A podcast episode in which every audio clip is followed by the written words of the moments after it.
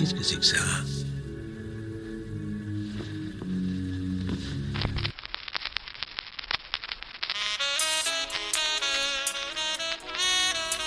Non, non, non, non, non, non.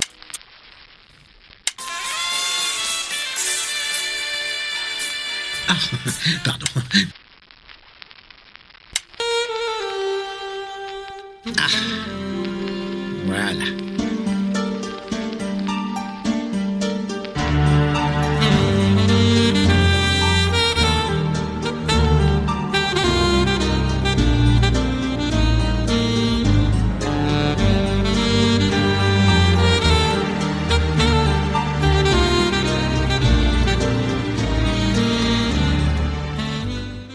Et bienvenue pour ce deuxième épisode d'Agatha Christie. Pour les personnes qui nous écoutent pour la première fois, voici une rapide présentation de ce podcast. Une fois par mois, nous nous réunissons, Greg et moi Delphine, avec un ou deux invités pour parler de l'œuvre de la reine du crime, Agatha Christie. Nous parlerons bien sûr des livres, mais également des adaptations que vous pourriez avoir vues ou vouloir voir, voire même lire, puisqu'il y a des BD, et de la place de l'œuvre dans la vie de l'auteur. Avant toute chose, nous avons une grande nouvelle à vous annoncer. Cette semaine, Agatha Christie, sa T'as mini-cap, Christie même oui, rejoint le label Podcut. Vous pourrez donc désormais nous retrouver également sur les canaux habituels des autres podcasts Podcut que vous suivez. Et c'est parti pour ce deuxième épisode. Donc ce soir, nous accueillons Pomme et Alex pour parler du deuxième roman d'Agatha Christie qui est Mr. Brown. Bonjour. Est-ce que vous pouvez vous présenter, Alex, euh, pour commencer? Où est-ce que nos auditeurs pourraient te retrouver après cet épisode et, aussi pourquoi tu as accepté de participer à ce podcast? Quel est ton rapport à Agatha Christie? Alors, euh, bon, ben, moi c'est Alex. J'ai un podcast aussi sur Podcut, Gone B, et vous pouvez aussi me retrouver. J'aime bien participer au podcast Watchlist où je conseille surtout des animés. Parce que j'ai un podcast sur la Corée, j'adore parler du Japon aussi. Et mon rapport à Agatha Christie, honnêtement, il n'y en a pas un énorme. J'ai lu euh, Ils étaient 10 quand j'étais au collège. Et j'avais pas trop apprécié. J'ai regardé un peu des films. Et par contre, j'avais adoré Mary Higgins Clark. Donc en fait, euh, quand. euh, quand vous avez parlé de ce livre, je me suis renseignée, ça m'a donné envie de le lire, tout simplement. D'accord. Super. À mon rapport à Agatha Christie, moi j'adore Marc Lévy. Ah, tout de suite, Pomme. hein. Mais à ton tour, Pomme, vas-y, présente-toi. Bonjour. Pour ceux qui ne te connaîtraient pas encore. Euh, moi je suis Pomme euh, de Podcut, euh, du roi Stephen, où on parle de Stephen King, enfin de Stephen King du coup. et euh, de Doctor Watt où on parle de Doctor Who. Euh, depuis pas très longtemps, euh, c'est moi qui m'occupe de Watchlist chez, chez Podcut aussi. Donc si vous avez des choses à nous recommander, bah, n'hésitez pas à me contacter. Voilà. Euh, et puis c'est déjà pas mal, je pense. Et puis alors euh, pourquoi je suis là? Bah, Comme vous rejoignez Podcut, je viens vous surveiller. Bah, bien sûr. Non, alors, en vrai de vrai, c'était prévu que je participe à cet épisode bien avant qu'on parle du fait que vous rejoigniez éventuellement Podcut, donc ça n'a rien à voir. C'est Complètement, un- c'est C'est un vrai. bon hasard, ça tombe bien, mais c'est un hasard. Euh, moi, je suis venue là parce que vous m'avez proposé, puis que j'aime bien euh, parler de trucs que je connais pas. Et notamment Agatha Christie. Agatha Christie, ce que j'en sais, c'est que ma mère adore, qu'elle a tout lu quand elle était plus jeune. Euh, j'ai un rapport aux différentes séries qui ont pu euh, rôder sur euh, la télé. Euh, C'est des bons souvenirs avec mes grands-parents ou avec mes parents quand j'étais plus petite. Voilà, je, suis- je suis pas sûre d'en avoir déjà lu un avant. Et si c'est le cas, je m'en souviens pas. D'accord, donc c'était ton premier, c'est ton baptême d'Agatha Christie. De, de souvenirs, c'est mon premier, ouais. T'as même pas essayé la mystérieuse affaire de Styles après le Ben, premier épisode en fait, je l'ai acheté avant le premier épisode parce que je pensais que je participais à celui-là. D'accord. Mais j'ai pas eu le temps de le lire à cause de Stephen King. Ah, Euh, ce qui tombait bien du coup puisque je participais pas. euh, disons que d'un point de vue timing c'était plutôt bien. Et euh, donc je l'ai, je le lirai un jour quand j'aurai le temps. J'ai aussi acheté Ils étaient 10 que je lirai aussi un jour quand j'aurai le temps. Voilà. Ok, c'est pour moi, c'est euh, notamment ils étaient dit, c'est une très bonne lecture en bord de piscine l'été, tranquille. C'est de, la lec- c'est de la lecture plaisir détente, donc fais-toi plaisir cet cet été pendant tes vacances, ça devrait être pas mal. Ok, c'est noté. Donc, l'épisode d'aujourd'hui va porter sur le deuxième roman publié d'Agatha Christie, Mr. Brown. C'est un roman que j'avais lu il y a très longtemps, pendant mon adolescence, et ça m'avait marqué quand même, parce que c'était, euh, je connaissais, j'ai découvert Agatha Christie par Hercule Poirot principalement, puis après je regardais avec ma mère la série Miss Marple, donc j'avais lu aussi euh, la plupart des Miss Marple, le Club du Mardi, etc. Et je me suis décidée à lire, comme j'ai raconté dans le premier épisode, euh, l'intégrale d'Agatha Christie sur un été. J'ai découvert Mr. Brown à ce moment-là avec Tommy et Twopence, et c'est vrai que c'était, j'avais bien aimé le ton et la, la façon dont c'était euh, rédigé en fait. L'écriture d'Agatha Christie m'a vraiment beaucoup plu, encore plus sur ce type de roman. Et vous, mesdames, rapidement, avant qu'on présente l'œuvre, euh, si vous pouvez nous dire euh, qu'est-ce que vous en avez pensé de manière très globale?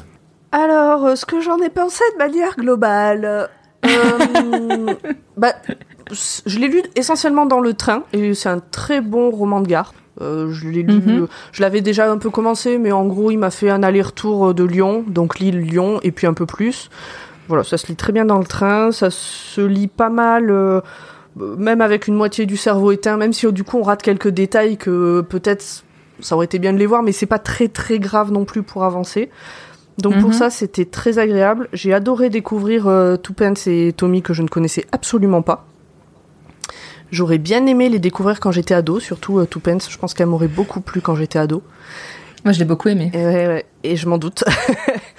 Euh, J'ai quelques récriminations euh, d'un point de vue, euh, mais je, je le détaillerai plus tard. mais c'est plus, bon ben, on sent que Agatha, euh, elle vient pas d'un milieu euh, pauvre et ouvrier, quoi, et que, et je trouve qu'il y a un parti pris, ben, presque politique en fait, euh, qui est, euh, qui est malgré tout assez présent euh, en seconde lecture. Voilà.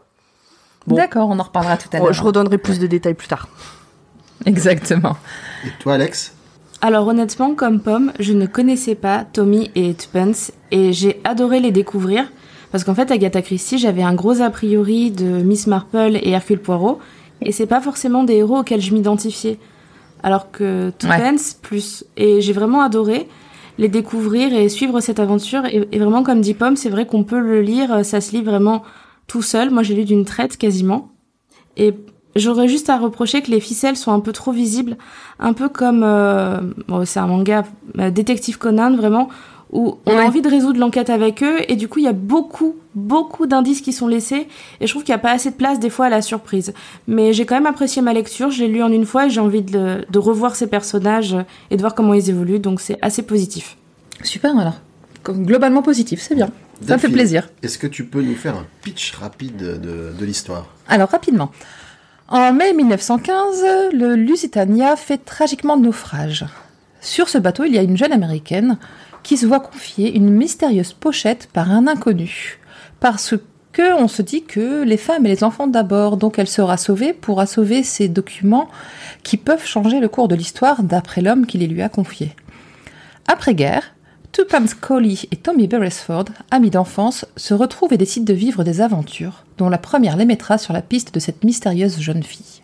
Le titre original du livre était The Secret Adversary. Donc une, une sacrée différence par rapport à la trad française quand même déjà. Ouais. Mais finalement, il n'est pas. Je trouve que le titre français n'est pas non plus trop en décalage avec le contenu du bouquin Ah non, bien par sûr. rapport à ce qu'on peut trouver sur d'autres d'autres œuvres. Euh, donc le livre a été écrit en 1921, publié en 1922 aux USA et au Royaume-Uni, et il est arrivé en 1932 en France, parce que la traduction ça prend quand même un petit peu de temps. Euh, donc il faisait 330 pages sur les éditions d'origine, et dans mon intégrale du masque, euh, au papier bible écrit en police qui doit être du 9 ou ouais, du 9 je pense, il fait donc euh, 220 pages à peu près. Euh, moi, là, j'ai la dernière édition du livre de poche, la toute nouvelle, Mhm. que je trouve jolie. Mais bon, après, on, on juge pas un livre sur sa couverture, mais je trouve que. Mais la, la couverture est belle, je suis d'accord. Euh, et ça fait 254 pages. Écrit euh, assez gros. euh, Enfin. Ouais. Euh, je, je peux, je peux t'interrompre pour une question C'est en lien avec ce dont tu parles Bien sûr. Euh, toi, dans ton édition, qui est euh, le traducteur ou la traductrice? Justement, j'allais y Ah, venir. y la venir. Ok, très bien. Voilà. Ah, c'est tellement bien fait. Ah, quel, quel Donc, sur, sur l'édition de 1932, la traduction était de Juliette Paris. Et elle est de Albine Vigroux pour mon intégrale du masque. Oui, moi aussi. Voilà, c'est c'est la c'est la, c'est la dernière traduction qui a été conservée, je pense. Et qui a été un peu modernisé aussi de ce que je lisais. Je, je me permets parce que, comme c'est pas écrit sur le. Bien sûr. C'est que, par exemple, Juliette Paris avait traduit le nom de Tuppence en quatre Oui, ça, on- Et On en parlait après Miss Katsu. Ah, ouais. Et c'est en lisant euh, sur Wikipédia, du coup, que c'était euh, Miss Katsu que j'ai compris Tuppence.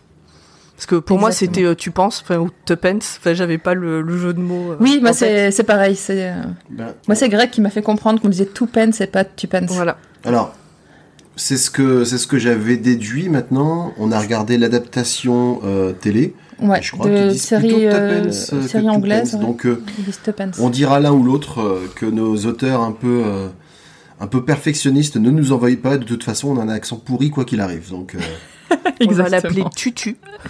voilà. Tutu, tupi, Tupi. ouais. Ouais, mais alors du coup, c'est Tupi, Tupi, comme on dit. Ah ouais ça. tout pète. Bah, tout dis- pète. pareil, on peut pas dire tutu alors. On va l'appeler Pence. On va l'appeler Prudence, qui est son, Ouais, nom- voilà, son Prudence. prénom de base, et ce sera très bien. Voilà, Miss, Coley. Miss Cowley. Exactement. Donc, on va maintenant passer au résumé de l'histoire, un peu plus complet. Euh, je vais essayer de chapitrer cet enregistrement parce qu'il paraît que c'est faisable et puis voilà, je suis pas trop technicien, mais on, on- On va apprendre. hein. voilà, on va on va faire euh, comme si on savait faire. Si je n'y parviens pas, j'insérerai dans l'enregistrement un petit euh, un petit compteur pour vous dire d'avancer de X euh, minutes euh, si vous ne voulez pas être spoilé. Puisqu'on va faire vraiment un résumé complet jusqu'au dénouement de l'histoire. Jusqu'au dénouement, c'est important si vous ne voulez pas connaître comment ça se termine. Voilà. Je vous aurais prévenu. Exactement. Donc, Donc. nous, nous t'écoutons donc pour ce résumé. C'est vrai? Ouais, on va être attentive et tout, on va peut-être même réagir. N'hésitez pas hein, d'ailleurs à réagir. euh, Alors que, Pomme tu, et Alex. que tu réagisses. Voilà, je, voilà, je- je n'en doute pas que tu sois attentive. Ah, mais commentez toi? Oh Ok. Donc, l'histoire, comme tu l'as précisé, réunit Thomas Beresford, dit Tommy, et Prudence Crowley, surnommé Tuppence, qui sont deux jouvenceaux, euh, oui j'avais envie d'employer ce mot, euh, amis d'enfance et qui se retrouvent par hasard à Londres après plusieurs années sans se voir. Lui est un aviateur démobilisé, et elle, notamment durant la guerre, elle a fait divers petits boulots, dont infirmière, chauffeur, etc. Leur point commun, c'est qu'ils sont tous les deux désargentés. Et du coup, ils décident autant par ennui que par embarras financier de s'associer et de fonder, plus par bravade qu'autre chose, les Jeunes Aventuriers SARL, une organisation, entre guillemets, dont la fondation va se faire en présence fort opportune, il faut bien le dire, d'un témoin qui est Mr. Whittington, qui va suivre Tuppence à la suite de leur conversation et va lui proposer une mission. Durant l'échange qui, qui va suivre, elle va lâcher un nom que Tommy avait entendu la veille, celui de Jane Finn, ce qui fait littéralement sortir Whittington de ses gonds et lui fait révéler qu'en réalité, ce qu'il veut surtout savoir, c'est ce qu'elle sait de cette personne. Alors, en fait, je me permets. euh, Vas-y. Si je me souviens bien, elle sort pas ce nom de nulle part. Elle, euh, elle se fait. Elle dit pas que c'est son nom à elle. Si, si, elle dit que c'est C'est son en fait. ça. En- en- Il, il en lui fait- demande en comment fait, elle s'appelle et elle c'est ça. répond Jane Finn. Mm. Tout simplement Et elle parce sait pas que, pourquoi euh, sur le moment. Sur le moment, non, mais Tommy lui rappelle qu'il lui avait parlé de la conversation qu'il avait surprise où il avait entendu deux hommes parler de Jane Finn. Il était, il est pas avec elle au moment où il lui. Non, lui non, mais il lui, a- il lui en a parlé quand ils se sont retrouvés pour euh, Ouais, manger c'est euh, ça. le jour de leur retrouvaille. Voilà. Et donc il l'engage de. à faute d'avoir su lui tirer les verres du nez. Tommy et elle passent donc une annonce pour en apprendre un peu plus sur l'inconnu. Et rapidement, ce ne sont pas une, mais deux réponses qu'ils vont recevoir. La première est celle d'un certain Mr. Carter, puis de Mr. Julius Hersheimer. Il se trouve que ces deux personnages veulent également savoir ce qui est arrivé à Miss Finn, ce qui fait quand même trois personnes en très peu de temps. Donc Miss Finn qu'on apprend au passage américaine. Julius se présente comme le cousin de celle-ci. Quant à Mr. Carter, lui, la raison qu'il invoque, c'est ni plus ni moins qu'une raison d'État. Elle aurait en effet, comme tu l'as souligné Delphine, été mise en possession de documents susceptibles de provoquer une révolution, rien de moins. Donc les documents remis juste avant que le bateau sur lequel elle était- en voyage, le Lusitania, ne soit torpillé et sombre. Euh, euh, le Lusitania a vraiment été torpillé et assombré. C'est là pour le coup, elle utilise Ouais, oui. un point, euh, un point d'histoire réel. Tout Mais elle, euh, elle fait souvent ça. Ouais. Ben, ça permet d'ancrer euh, dans la réalité. Complètement. C'est ça, c'est la petite histoire qui rejoint la grande. Steve fait ça beaucoup aussi. Agatha lui a tout appris. Très Exactement. certainement, très certainement.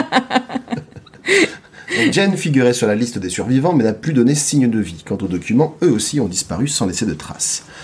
Voici donc les jeunes aventuriers au centre d'un complot qui pourrait aboutir à une révolution, une révolution fomentée par un certain Mr. Brown, génie du mal dont le plus grand talent est de se fondre dans la masse et d'ainsi n'être jamais reconnu.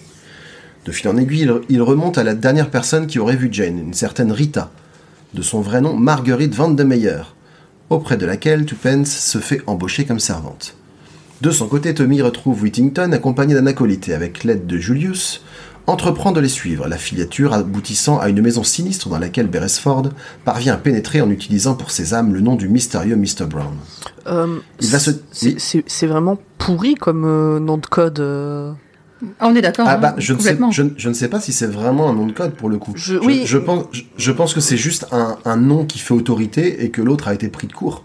Hein, pour moi, ils rentrent tous en disant Mr. Brown, c'est comme ça que je l'ai pour moi compris. aussi, ouais. tu vois. Ça, ça me semble. Moi, moi- alors, si c'est votre interprétation, vous êtes deux à l'avoir, donc c'est légitime. Mais ça me semble, effectivement, je vous rejoins, c'est peut-être un peu flag. Euh, Alex, euh, choisis ton camp. C'est ce que j'allais dire. Ce que j'allais dire, c'est que ça fait un petit peu. euh, je viens pour la réunion avec Mr. Brown en fait. C'est comme si Oui, il avait juste pas dit la phrase en entier, parce que c'est assez spécifique qu'à cet endroit précis, il cherche à voir Mr. Brown, qui est malgré tout. euh, Ouais. Je trouve Enfin, que ça, f- ça fait quand même un peu mot de passe écrit sur un post-it accroché à l'ordinateur. hein. bah, c'est comme Jane Finn en fait. Euh, Il y a, il y a beaucoup de choses. Ça débloque, on va dire, des séquences du livre. C'est un peu ça. fois, euh, C'est un Alors- point and click et il a cliqué au Alors- bon endroit alors, en fait. on, on en, on en parlera de la manière dont parfois il, il progresse dans l'enquête parce que j'ai noté, j'ai relevé quelques passages où ça, ça a un peu tendance à faire comme ça aussi. Oui, mais bon. Donc Tommy, C'est va- son deuxième roman, quoi. c'est vrai. Tommy va donc réussir à s'introduire dans la maison et il va se dissimuler et assister au début d'une véritable réunion de conjurateurs de diverses origines. Donc il y aura un Irlandais, un Russe, un Allemand qui se désignent par des numéros et avouent de leur propre chef ne pas connaître l'identité du fameux Mr. Brown. Tommy n'en entendra pas beaucoup plus. Alors c'est d'ailleurs dommage parce qu'il allait en apprendre des choses sur Jane Finn parce qu'il est découvert à ce moment-là et il est assommé puis capturé. À son réveil, même si on va suivre euh, dans l'intervalle un peu je je- j'essaie de remettre un peu de chronologie parce que parfois Ouais, ouais. c'est un peu Un peu difficile intriqué, ouais. de suivre l'action parce qu'il y a des choses qui se passent en parallèle. Donc à son réveil, il va être soigné par une certaine Annette, une jeune femme parlant français et elle-même prisonnière de ses ravisseurs. Bien qu'elle soit réticente à l'aider au début, elle va finir par aider Tommy à s'échapper alors qu'il est question qu'on se débarrasse de lui. Il doit cependant renoncer à l'emmener avec lui, mais alors qu'il est en train de partir, il l'entend mentionner Rita pendant sa fuite. Elle dit pas Marguerite. Rita, elle dit Marguerite. Ouais, je crois que c'est Ma- ouais, Marguerite. Elle dit Marguerite, je veux retourner voir Marguerite. Et il comprend, il comprend euh, plus ou moins que c'est à son attention. Pendant ce temps, qu'est-ce qui se passe du côté de Tuppence Il, il comprend parce qu'elle le dit vraiment très fort, trop. Enfin, c'est Oui. Ouais, c'est euh, peu trop euh, flag. euh, Enfin, c'est pas naturel, quoi. c'est insistant. ouais. Ouais, voilà. C'est, ça fait. Oh là là là là J'étais beaucoup mieux chez Marguerite. Et Oui. puis je veux retourner chez Mar... Et puis en ça. plus, je veux retourner chez Marguerite, alors que tout le monde l'appelle Rita. C'est ça. Tu entends Marguerite Ah ah. Bon, voilà. Acteurs studio, euh, ils ont le droit aussi de ne pas avoir tous les talents. Donc c'est- déjà, ils ont tous des compétences euh, et des capacités de spontanéité, d'enquête, d'initiative qui sont déjà pas mal. hein. On leur pardonnera quelques petites fautes de goût comme ça pour se balancer mutuellement des indices.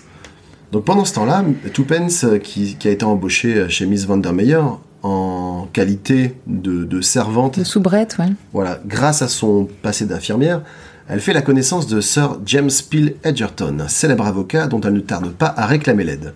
Parce que naturellement, euh, il inspire la confiance, Il a un, un charisme certain. il arrive, il a un charisme certain, il a très bonne réputation, il se murmure même que s'il l'avait voulu, il aurait pu devenir ministre. Premier ministre. Voilà. Et euh, il consent volontiers à lui accorder son aide.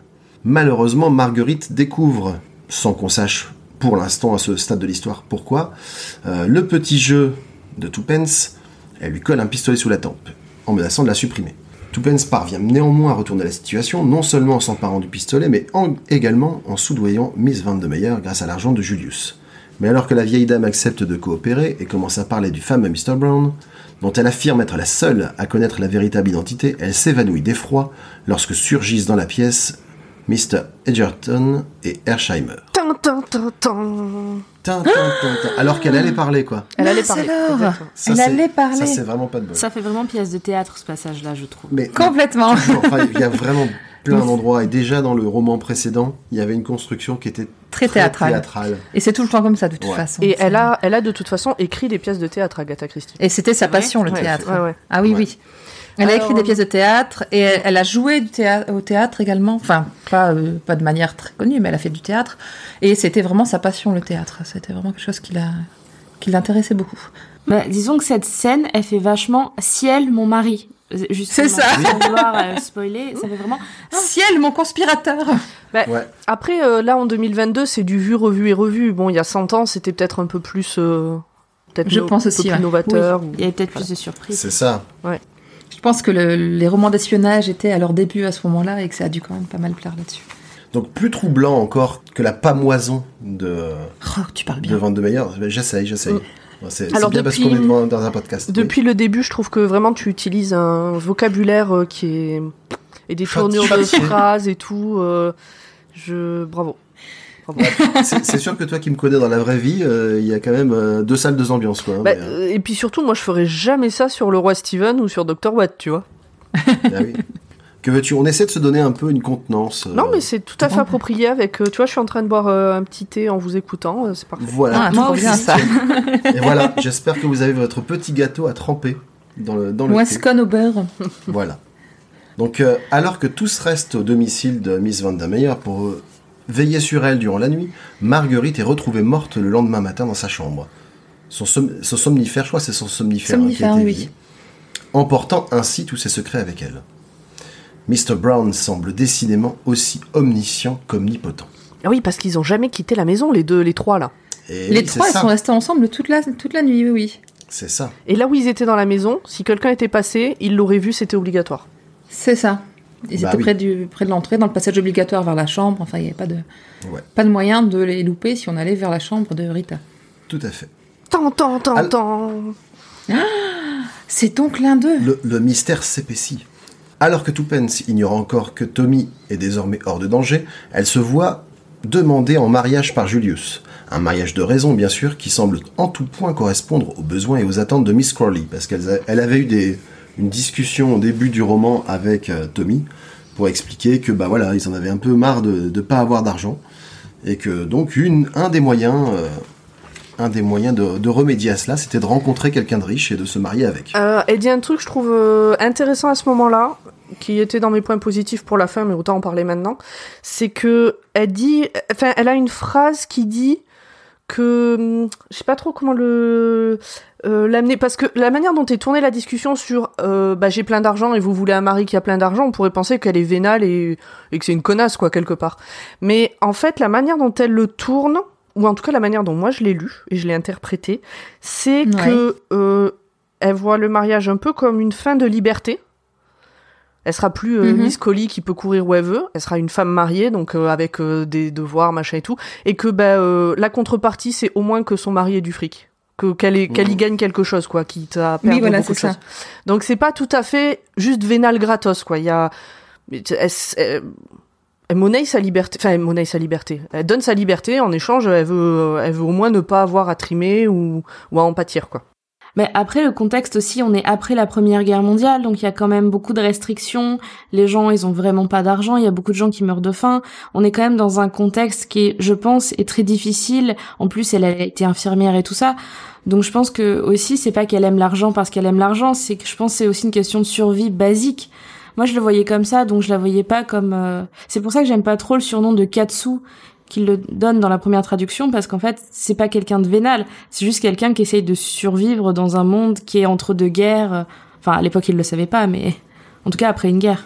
Bah, le Katsu, c'était peut-être pas tant par rapport au caractère vénal qu'au caractère fauché, tu vois. C'est euh, c'est pas, tant que t'es intéressé par l'argent, c'est que t'aimes bien en avoir parce que t'en as pas du tout. Voilà, elle, elle adore vivre au Ritz et euh, sans argent, ça devient un peu difficile. Oui, en plus. Ouais, c'est ça, vrai je- que j'en reparle après. pendant, pendant, pendant, tout- pendant toute la durée du roman, dès qu'ils ont l'occasion d'aller bien bouffer euh, dans Ah des restos euh, tu sens que c'est leur gros kiff. quoi. En même euh, temps, le, elle dit bien que le tout premier repas qu'elle fait euh, dans, dans le bouquin, c'est euh, trois morceaux de pain, trois, trois miches de pain, Ouais. là, parce que Ouais, ouais. Ouais. euh, elle a vraiment Elle pas est- de thunes, quoi. Ils Ouais, sont ouais. vraiment fauchés, ouais, ouais. Mm. Et, et- et pour en finir très rapidement avec la question du mariage, c'est vraiment une thématique qui va revenir tout au long du roman. Il va y avoir des échanges d'opinions sur euh, qu'est-ce que le mariage pour euh, les différents personnages. Il y aura même des comparaisons entre. J'ai bien aimé à un moment, on va parler du mariage pour les Français. euh, qui, qui différencie très bien les questions d'amour et les questions beaucoup plus matérielles. Mm. C'est rigolo parce que c'est pas du tout la, maintenant la, la réputation qu'on a. On est vu plutôt comme des gens relativement romantiques, à tort ou à raison. Mais euh, là, ils, sont, ils, sont, ils partent du principe que voilà, les Français, ils se marient pas. euh, Oui, et puis ça dépend des milieux aussi. hein. Là encore, euh, Oui, bien sûr. Agatha, Ouais. quand elle parle Mais, de euh, ça, elle parle d'un certain milieu. Mais elle vient, elle vient de ce milieu, Ah oui, elle vient de connaît. elle parle de ce qu'elle connaît. forcément. Évidemment, elle a grandi là-dedans et c'est. Bon. Et euh, c'est surtout à ce moment-là que, donc je reviens à la demande de mariage de Julius, c'est là que Tuppen se rend compte qu'elle est amoureuse de Tommy. Ah, Elle le dit, je t'aime, Tommy, je t'aime. C'est sous-entendu. Non, elle, le dit clairement, je, l'ai- je viens de, le- revoir dans le livre. Je pensais que c'était un peu plus tard quand elle pense euh, Ouais, ne jamais le revoir. Ouais, Bah c'est là, c'est, euh, elle dit Oh Tommy, Tommy, je t'aime, je t'aime, et peut-être que je ne te verrai plus jamais. Ah, Juste après la demande en mariage. Mm, ok. Ah, tu vois, comme quoi, une bonne demande à mariage, des fois, ça te remet un peu les idées en place. Essayez chez vous. Essayez chez vous, ça peut marcher. N'hésitez pas, demandez-vous en mariage, et si ça vous fait chier que la personne vous demande en mariage, tirez-en les conclusions, euh, quelles qu'elles soient. Voilà, Ouais. C'était le, pro- Mm. le petit pro-type du jour. Euh, ne me demande pas en mariage. C'est pas comme si c'était prévu. Bon, c'est bien. On est d'accord, c'est ça qui est bien. Voilà. Revenons à nos moutons. Voilà. Donc, Twopence demande toutefois un délai, le temps de savoir ce, ce qui est advenu de Beresford, dont elle reçoit bientôt un billet. Folle de joie, elle court le rejoindre. Mais voici que Tommy ressurgit. On parlait justement des parfois des enchaînements un peu théâtraux. Euh, là, à peine un quart d'heure euh, après qu'elle a quitté le Ritz, alors que voilà, c'était simplement parce qu'il a fait un petit crochet par Mr. Carter après sa fuite pour l'informer de ses dernières aventures. S'il l'avait pas fait, toute la suite du bouquin aurait été différente parce que il Bah, aurait, évidemment. comme disait euh, Feu Johnny Hallyday, si, si on n'avait pas perdu un quart d'heure, on serait arrivé un quart d'heure plus tôt. C'est ça, exactement. C'est important de citer des, des- des sources littéraires euh, profondes. Des grands philosophes. Voilà. en revanche, si Twopence n'est plus là, il retrouve Julius. Qu'est-ce que tu fais du coup? Désolée, je voulais lire un truc de Marie, mais du coup, Voilà. ça- Donc, euh, donc, Recommence. donc- donc Marie, elle fait une conversation en parallèle et comme ça, Delphine, elle le met en plein écran. Du comme coup- ça, mais je vois plus ce que je suis censé lire. Marie, c'est moi, Pomme. Oui, non, mais de toute façon, Ah, ça, on va le couper. ça, hein. hein. D'accord. Enfin, on va couper au moins en partie. Donc, je peux reprendre maintenant Vas-y, bon Voilà. C'est la dernière fois, je vous préviens. En revanche, Tommy retrouve Julius, et après s'être échangé leurs informations respectives, il réalise que le billet est un faux, probablement destiné à attirer Twopence dans un piège. Les deux hommes partent à la poursuite de leur ami qui a disparu. Ils suivent la piste du billet qui les emmène jusqu'à une demeure délabrée où, où ils retrouvent une broche de Twopence, mais aucune trace de cette dernière. Pendant ce temps, encore un troisième, euh, Troisième événement, Jane Finn est retrouvée par Sir Gent. Elle révèle qu'après avoir souffert d'amnésie, elle a recouvré la mémoire suite à un accident de voiture. Elle se souvient qu'elle avait caché les documents dans un trou en pleine campagne lors d'une escale de son bateau. Hélas, lorsque les deux amis retrouvent l'emplacement, il ne contient qu'un mot signé Mr. Brown qui leur annonce les avoir une nouvelle fois devancés. Ah oui, et là on se dit, ouais, c'est, Ah. il est vraiment très très très très très fort. Et là, je me suis dit, mais, mais du coup, c'est vraiment pas Julius, euh, Mr. Brown, ou c'est Julius Mais je sais plus, mais enfin. Ouais. J'avoue que j'étais quand même un peu perdue. Je... Tout ce passage où il faut retrouver Twopence et tout ça, je l'ai trouvé un peu long et redondant. C'est, Par rapport au moment où on devait trouver Tommy, euh, bon. Oui. C'est vrai, c'est, c'est, c'est, c'est pas le meilleur. C'est un, un petit, un petit temps creux du livre. Mm. Je le reconnais. Ouais, je suis d'accord aussi. Julius en profite pour faire part à, à Tommy de, son, de sa déception, parce que quand il a revu sa cousine, il reconnaît pas la, la personne dont il était tombé amoureux rien que sur la photo. Quoi. Ah non, mais alors Julius, il est parfait parce que euh, il est venu euh, en Angleterre. Pas pour sauver sa, sa cousine. cousine. en fait, mais pour la pécho parce qu'il l'a trouvée Oui. bonasse sur une photo. Et là, il est un ça. et là, il est un peu déçu. C'est ça. Elle était pas comme sur la photo. C'est un Voilà. peu appli de rencontre. Euh, franchement. Genre, il Ouais, est- c'est ça. ça, ouais. Je, je peux pas changer de cousine parce que celle-là, finalement, euh, non. Vous en avez pas Moi, une qui si ressemble plus à la photo Voilà. Si j'avais su, je serais pas venue, euh, franchement, la sauver. Euh. Photo des années 20, C'est on vous rappelle. C'est... pour elle que j'ai acheté une Rolls-Royce euh, à, ouais, à- cash, euh, je l'ai à- racheté à à- un millionnaire. À, euh. 50 000 livres, euh, je, suis- je, je suis un peu déçu quand même. Bref. C'est vraiment un gentleman, on le félicite. Alors, toujours est-il que le moral des troupes est au plus bas, tous deux semblent prêts à abandonner. Et on craint même à un moment que Tuppence n'ait été supprimé, car ses vêtements sont retrouvés sur la côte. Non. Mais je pense que hum, à l'époque où le bouquin venait de sortir, euh, ça c'était un, c'était, je pense, un truc, enfin, un moment de l'histoire qui a dû euh, serrer quelques cœurs. Nous, on sait qu'il y a plusieurs romans derrière avec eux. Oui. Donc Oui, oui. euh, bon, on n'a pas, enfin moi j'ai pas eu peur du tout à ce moment-là, mais au moment où il est celui-là est sorti, qu'il n'y en avait pas d'autres derrière, peut-être qu'il y a eu un petit pincement de cœur euh, chez certains euh, lecteurs, et je suis quasi sûre surtout des lectrices. J'en sais rien en vrai, mais je suis chances, sûre que oui. c'était plutôt des lectrices. Mais voilà, je pense qu'il y a eu un petit, euh, tu vois, genre oh, two pence. Eh oui. Bah, c'est- Il y a des chances, oui. C'est vrai que là, pour le coup, comme on sait qu'il y en a trois autres, je crois, bah, du coup, j'ai eu la même réaction que toi. Mais non, elle, elle est pas morte, puisqu'il y a d'autres romans qui se passent après. Ouais, après, tu peux quand même te dire qu'elle va pas mourir comme ça. Je veux dire, c'est, c'est comme Indiana Jones, même si tu sais qu'il y a trois Indiana Jones, euh, dès le premier, tu te doutais bien qu'il allait pas finir euh, tué, euh, écrasé par une grosse boule dans un temple, quoi, tu vois. Bah, en même temps, c'est le début du film. Oui, mais Indiana Voilà. Jones, c'est Le film est fini. Ouais, Indiana Jones, c'est le héros quasi seul. Là, il y a aussi euh, Tommy, tu vois, qui mène l'enquête. euh, bon. Ouais. Et le twist auquel on s'entendait pas, on s'a- on s'attendait pas, pardon, c'est quand Tommy demande Julius en mariage. Alors là, personne l'avait vu Ouais. venir. Ah bah, très. Écoute, la cousine elle est moche, la cousine elle est moche, Tuppence elle est morte. Hop. Il y a, sinon, il y a- cinq romans au total avec euh, Tommy et Dont, dont il me semble le, tout dernier roman publié par Agatha Christie, Je crois que c'est ça. qui est... euh, Le cheval à bascule. Ouais, j'allais dire le petit cheval de manège, mais non, ça c'est Et dans, non. ça c'est dans le dîner de con. Voilà, c'est Monsieur Van Bruegel. Donc revenons à Bouton parce que on, va- on- on s'était dit qu'on allait essayer de faire moins de digressions, donc désolé chers auditeurs. On fait ce qu'on peut. Donc- Mais on est naturellement comme ça, en fait. Ouais. Donc Tommy tombe sur la, la photo de la fameuse cousine et il reconnaît Annette, la jeune femme qui l'a aidé à fuir. Ce que tu dis pas, c'est qu'il tombe dessus dans le tiroir de Julius. quand- De... De la chambre De de, Julius. Julius. ouais. N- Non, je l'ai pas dit parce que sinon le résumé fait 3h50. Voilà. Oui, mais, c'est euh, important de dire qu'il. C'est important. Parce que Julius a dit qu'on lui avait pris la des- photo. Et en fait, la photo, elle est chez Julius. Donc, euh, Bah ouais, et c'est quand même un des gros suspects d'être Mr. Brown dans l'histoire. Moi, ça m'a fait douter ce moment. Je me suis demandé si c'était. C'est le seul moment où je me suis dit, mais non, Julius? Mais, Mon- si, Mais ça, ouais, si voilà. ça tombe, c'est si ça tombe, c'est fait exprès. Ah mince, mais Voilà, qu'est-ce qu'elle est forte, cette est Agatha. forte, Agatha. Je peux continuer? Vas-y. oui, tu peux. On te Voilà. réinterrompt Donc- dès qu'on peut. C'est ça. Il fait croire à l'Américain qu'il part en Argentine où on lui aurait offert une situation. mais pas n'importe qui. C'est Sir James Peel qui lui a offert la situation. On lui a offert une situation. S'ensuit un chassé-croisé entre les différents protagonistes. Là, j'accélère un petit peu. Euh, Tuppen s'est retrouvée, mais prisonnière, dans une espèce d'hos- d'hospice, plus ou moins, enfin d'une maison. euh, Maison de repos. Elle est, voilà, repos, elle est hein. sous surveillance. Julius, euh, laissé à son, sort, à son sort, parvient à la faire libérer en s'en prenant au numéro un des conjurés, un bolchevique du nom de Kramenin. Il s'enfuit en voiture, en compagnie d'Annette, qui était là aussi. Là, ça fait aussi un partie des, mo- des moments que je trouve euh, un peu... Euh, ah, dis donc, c'est un sacré coup de bol que les deux femmes aient été là au même, au même endroit, au même moment. Soit. Il s'enfuit en voiture, alors que Tommy, qui était euh, accroché à l'arrière de la bagnole, Ah ouais, il est trop fort.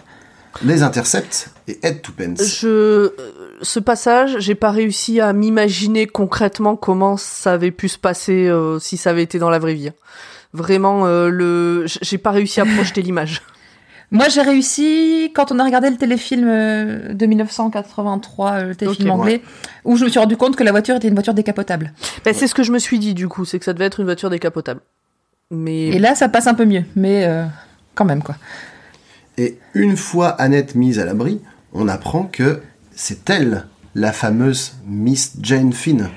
Alors non seulement celle qui s'était présentée comme telle était une impostrice, Mhm. Ça se dit impostrice imposteur, Imposteur. impostrice, imposteuse, impostrice. t'es une connasse. Une imposteur. Ouais, vous voyez déjà le niveau de langage est en train de diminuer. Et quant à elle, elle a carrément simulé son amnésie pendant toute euh, sa captivité pour éviter de révéler euh, ce qu'elle savait. Mais second coup de théâtre, Sir Edgerton leur annonce qu'il sait, qu'il a découvert que Mr. Brown n'est autre que Julius. Il l'annonce à euh, Annette et Tuppence. Ouais. Donc Julius qui, euh, qui ne serait donc plus le vrai Julius, puisque le corps aurait été euh, retrouvé, défiguré aux États-Unis. Donc Mr. Brown se serait emparé de son identité. Le temps est désormais compté et il faut le prendre de vitesse en guidant Annette vers la vieille maison où elle était retenue, car c'est là que les fameux documents disparus sont cachés derrière un tableau de Marguerite. Marguerite, qui est un personnage du- d'un opéra. Crois, Faust. De Faust, c'est ça, oui. Voilà. Ce qui explique la mention qu'en avait faite Annette à Tommy. Mais nouveau rebondissement alors qu'Annette Toupens et Sir James Peel Edgerton ont enfin retrouvé les documents. Celui-ci se révèle comme le vrai Mr. Brown. Tan, tan, tan, c'est- tan.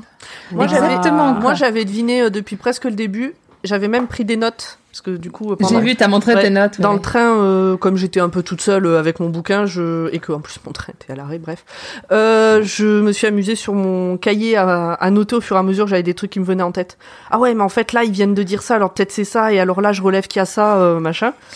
Et j'ai envoyé la photo à Delphine, et j'avais Ouais, deviné que c'était lui depuis le début. Et les rares fois où elle nous amène vers Julius, ça sonnait faux, je me disais, mais non, franchement, si c'est ça le twist, c'est mal écrit. Mais en, en- Si c'est Julius, c'est mal écrit. quand elle amène vers Julius, ça pourrait être juste des coïncidences. Mais quand même, ce qu'elle dit sur James, euh, genre, limite, quand il le présente la première fois, ils disent qu'il est bizarre.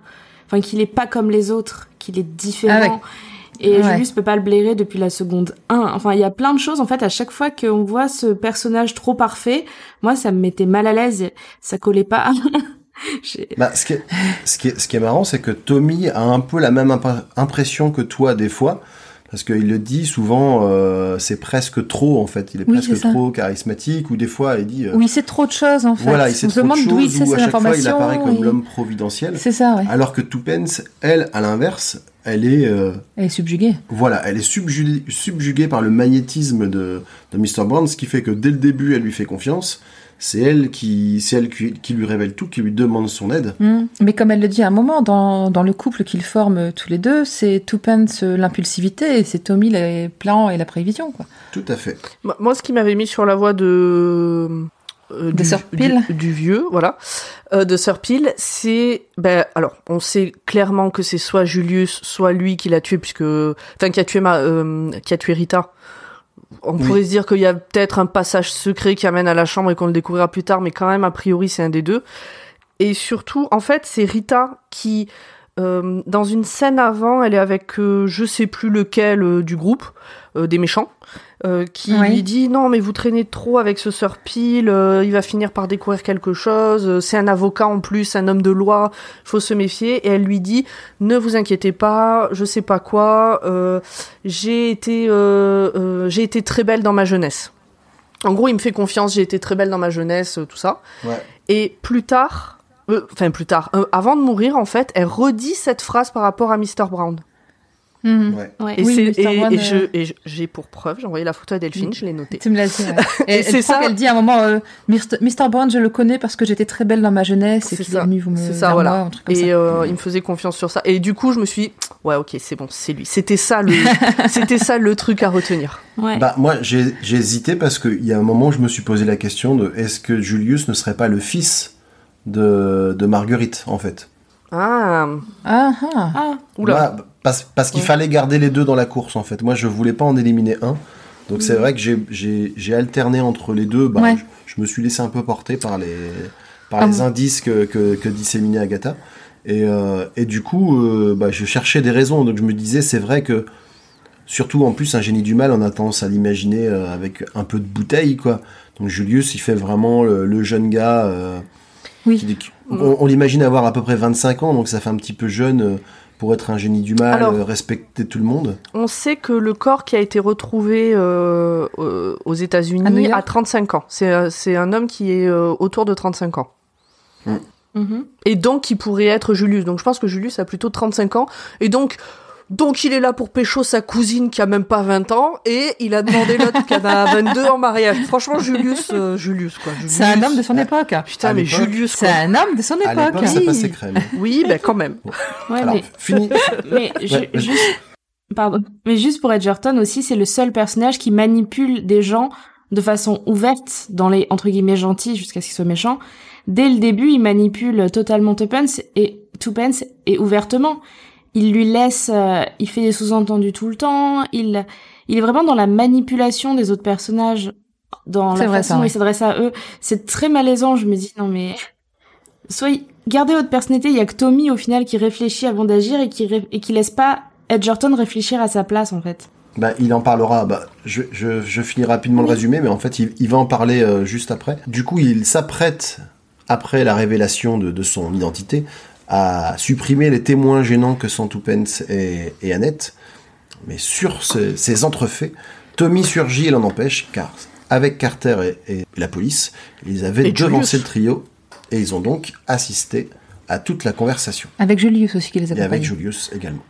Mr. Brown est donc arrêté, mais il profite d'un moment d'inattention, un peu pratique, je trouve, pour avaler du poison et échapper ainsi à son inculpation et sa disgrâce. Ouais, tu vois, je pense que typiquement ce passage-là, j'ai dû le lire avec une moitié de cerveau parce qu'à un moment donné, je me suis dit, attends, il est mort? Mais Il est mort, mais, quand? Mais- mais- mais que... C'est ça, mais en fait, comme tu avais déjà fait le plus dur, euh, que tu t'étais dit, c'est bon, j'ai identifié le coupable, le reste, on s'en fout, quoi. C'est ça. Donc par la suite, euh, il sera révélé lors d'un lors d'un dîner entre les différents protagonistes de, de l'affaire qu'un carnet secret a été retrouvé chez Mr. Brown et qui complète les zones d'ombre de sa vie et de ses plans. Et là, effectivement, Parce que c'est bien, bien pratique quand même qu'il ait tenu un journal de ses pensées. hein. c'est ça. Mais, mais et pour le coup, il parle un petit peu de, de Tuppence et de, et de Tommy et il dit justement que Tommy, euh, il se demande des fois s'il le sous-estime pas un peu. Parce que, comme il dit, il a du mal à- parfois à lui cacher, euh, cacher la vérité. Hmm. j'ai eu très peur. Mais il est fort, euh, Tommy. J'ai eu très peur au moment du, du carnet. Ouais. J'ai j'ai un, un, un syndrome post-traumatique euh, sur Jessie de Stephen King, où les 100 Ouais. dernières pages, c'est l'héroïne qui écrit une lettre à son ami d'enfance pour lui expliquer tout ce que l'auteur ne nous a pas expliqué pendant le bouquin. Ah, Ah oui. purée, je m'en souvenais pas de ça. Jessie, je l'ai eu il y a très très longtemps et je me Et, souviens pas de ça. euh, et, et, euh, et sous prétexte d'expliquer, en fait, c'est 100 pages de plus. C'est long. surtout quand tu, surtout quand tu, quand tu connais le fin mot de l'histoire. quoi. Ouais, en fait, elle raconte tout ce qui s'est passé après, en fait. Genre, euh, genre 5 ans plus tard, elle fait une lettre pour expliquer tout ce qui s'est passé entre la fin de l'histoire et le, man- le moment où elle écrit la lettre. Et là, quand ils ont sorti le carnet, alors que j'avais en main hein, le bouquin, donc je savais qu'il restait vraiment pas beaucoup de pages, j'ai eu un, un saut au cœur de dire oh non D'ailleurs, je l'ai lu en... franchement, tout ce passage, je l'ai lu en diagonale. J'en avais rien à faire de ce qu'il y avait dans le, bou- dans le carnet. Ouais, Ouais, pareil. il se la pète de c'était, euh, ouf. De toute façon, c'est juste je suis plus intelligent que tous les autres. Voilà, c'est tout. Oui, c'est un, c'est un peu ça, et ça révèle. euh, D'ailleurs, le seul moment qui le, qui le gêne un petit peu, c'est quand un- il, il discute, euh, il, il relate une discussion avec un grand psychologue qui lui dit que les plus grands malades euh, mentaux ne s'en rendent pas vraiment compte et qui le ça. regarde avec insistance. Tu dis, je n'ai pas trop aimé la manière dont il m'a regardé, qu'est-ce que ça veut dire? Mais je suis pas malade, moi. Ah, point taken. Voilà. En même temps, euh, le début du bouquin, enfin le début du carnet, c'est euh, je sais que je ne devrais pas écrire ce carnet, mais j'ai trop envie de l'écrire. Ok. C'est une folie de conserver ce carnet, je et, le sais. euh, et puis après, il dit euh, non, mais j'aimerais trop, trop de la vie être un dictateur. C'est ça. Ouais, ouais. Et il, il explique aussi qu'il qu'il a choisi d'être avocat et de défendre des criminels pour être au plus près d'eux et pouvoir avoir de l'influence. Mais c'est ça. Enfin, moi, à un moment donné, j'avais envie de lui prendre le carnet et de lui dire maintenant, tu vas faire pipi, tu vas te laver les dents et tu vas au lit. bon, bref. Il y a, il y a une dernière chose dans le roman qui est, qui est important, c'est que Mhm. Tuppence a finalement refusé la demande de mariage de Julius, ça lui a signifié dans un billet. Alors, de toute façon, elle a remarqué qu'il était bien amoureux de sa cousine, mais la vraie cousine, donc à savoir La vraie, Annette. ouais. Tommy essaie maladroitement de dissimuler sa joie, mais finalement ça craque et euh, ils finissent par se révéler leur amour et ils jurent de mener une vie d'aventure désormais à deux. Et donc, dans la suite de leurs aventures, ce sera Tommy et Tuppence Beresford, et non plus Tommy Beresford et Tuppence Ouais, je, ça fait partie de mes déceptions de ce livre. C'est un peu cringe 2000 là. Qui est... Non, c'est pas Qui se pour marie ça. Ouais, en fait, j'ai été euh, spoilée du coup sur le sujet en cherchant. Bah, sur Wikipédia. Genre- hein, ouais, voilà, c'est ça. Sur Wikipédia, ils sont nommés comme étant euh, Tommy et, euh, et Tuppence Tuppence Beresford. Et, euh, et je sais pas, j'aurais j'aurais aimé lire euh, l'aventure de deux amis en fait. Mais bon, bon ça c'est. euh, nous, c'est pour éviter le spoiler que justement j'ai bien présenté euh, Toby Beresford et ouais. Scully au début. J'ai fait attention parce que sur le coup, je me suis dit, bah non, mais c'est pas bien pour les gens qui ne savent pas. euh. mais Ah, bien mais- sûr. alors je sais, je sais pas si tu, dans, dans ton édition, Marie, tu as un peu la, la, la postface qui- qu'il y avait de- dans, notre, dans notre intégrale, mais Non, il n'y a pas de Non, non, c'est spécifique à il, l'intégrale. par- il parle notamment du fait que Agatha, quand elle écrit, quand elle conçoit les personnages de Tommy et Tuppence, clairement c'est une espèce de d'idéalisation. de- T'es en train de dire tout ce que je veux dire après. Ah, C'est pas grave. je vois qu'elle est en train de faire des grands moulinets comme si elle voulait diriger un orchestre. Je dis, euh, d'accord, passe-t-il? Mais vas-y, continue donc. Donc, euh, quelque part, tu vois, il y a, il y a forcément mariage. Et puis, même si nous, maintenant, on est, on est avide de- d'histoires un peu plus originales, euh, je pense que pour 90% des personnes, ce que les gens aiment voir, c'est des histoires d'amour. hein. Non, non, mais bien Sur- sûr. Et puis ça a été écrit il y a 100 ans, et comment tu justifies un homme et une femme qui passent tout leur temps ensemble s'ils sont pas mariés? Ça, C'est ça. tenait pas. Non, mais c'est logique. Hein. C'est, moi, voilà. Je, je, je pense que je, fais, ça. je fais une overdose de couple. J'aimerais bien voir des amis de temps en temps. Non, non, non, mais je, je- je pense aussi, je pense aussi que par- parfois on analyse trop avec notre regard très euh, 21e siècle et avec nos valeurs morales et avec euh, nos opinions. Je pense que, je pense que du coup, la, la seule conclusion logique de, de leur histoire, c'était l'amour. Oui, oui, bien sûr. Non, mais surtout que bah, j'en, je- j'en parle. Je, je développerai plus tard. Surtout que s'ils étaient re- restés amis et qu'ils s'étaient mariés, par exemple, chacun de leur côté, pour rester dans les euh, standards de la bonne société, euh, ça aurait été quand même été bizarre et mal perçu, je pense, à l'époque, qu'un homme et une femme soient amis et passent autant de temps ensemble, tout Ouais, en ouais. étant mariés. Non, non, bien sûr. hein.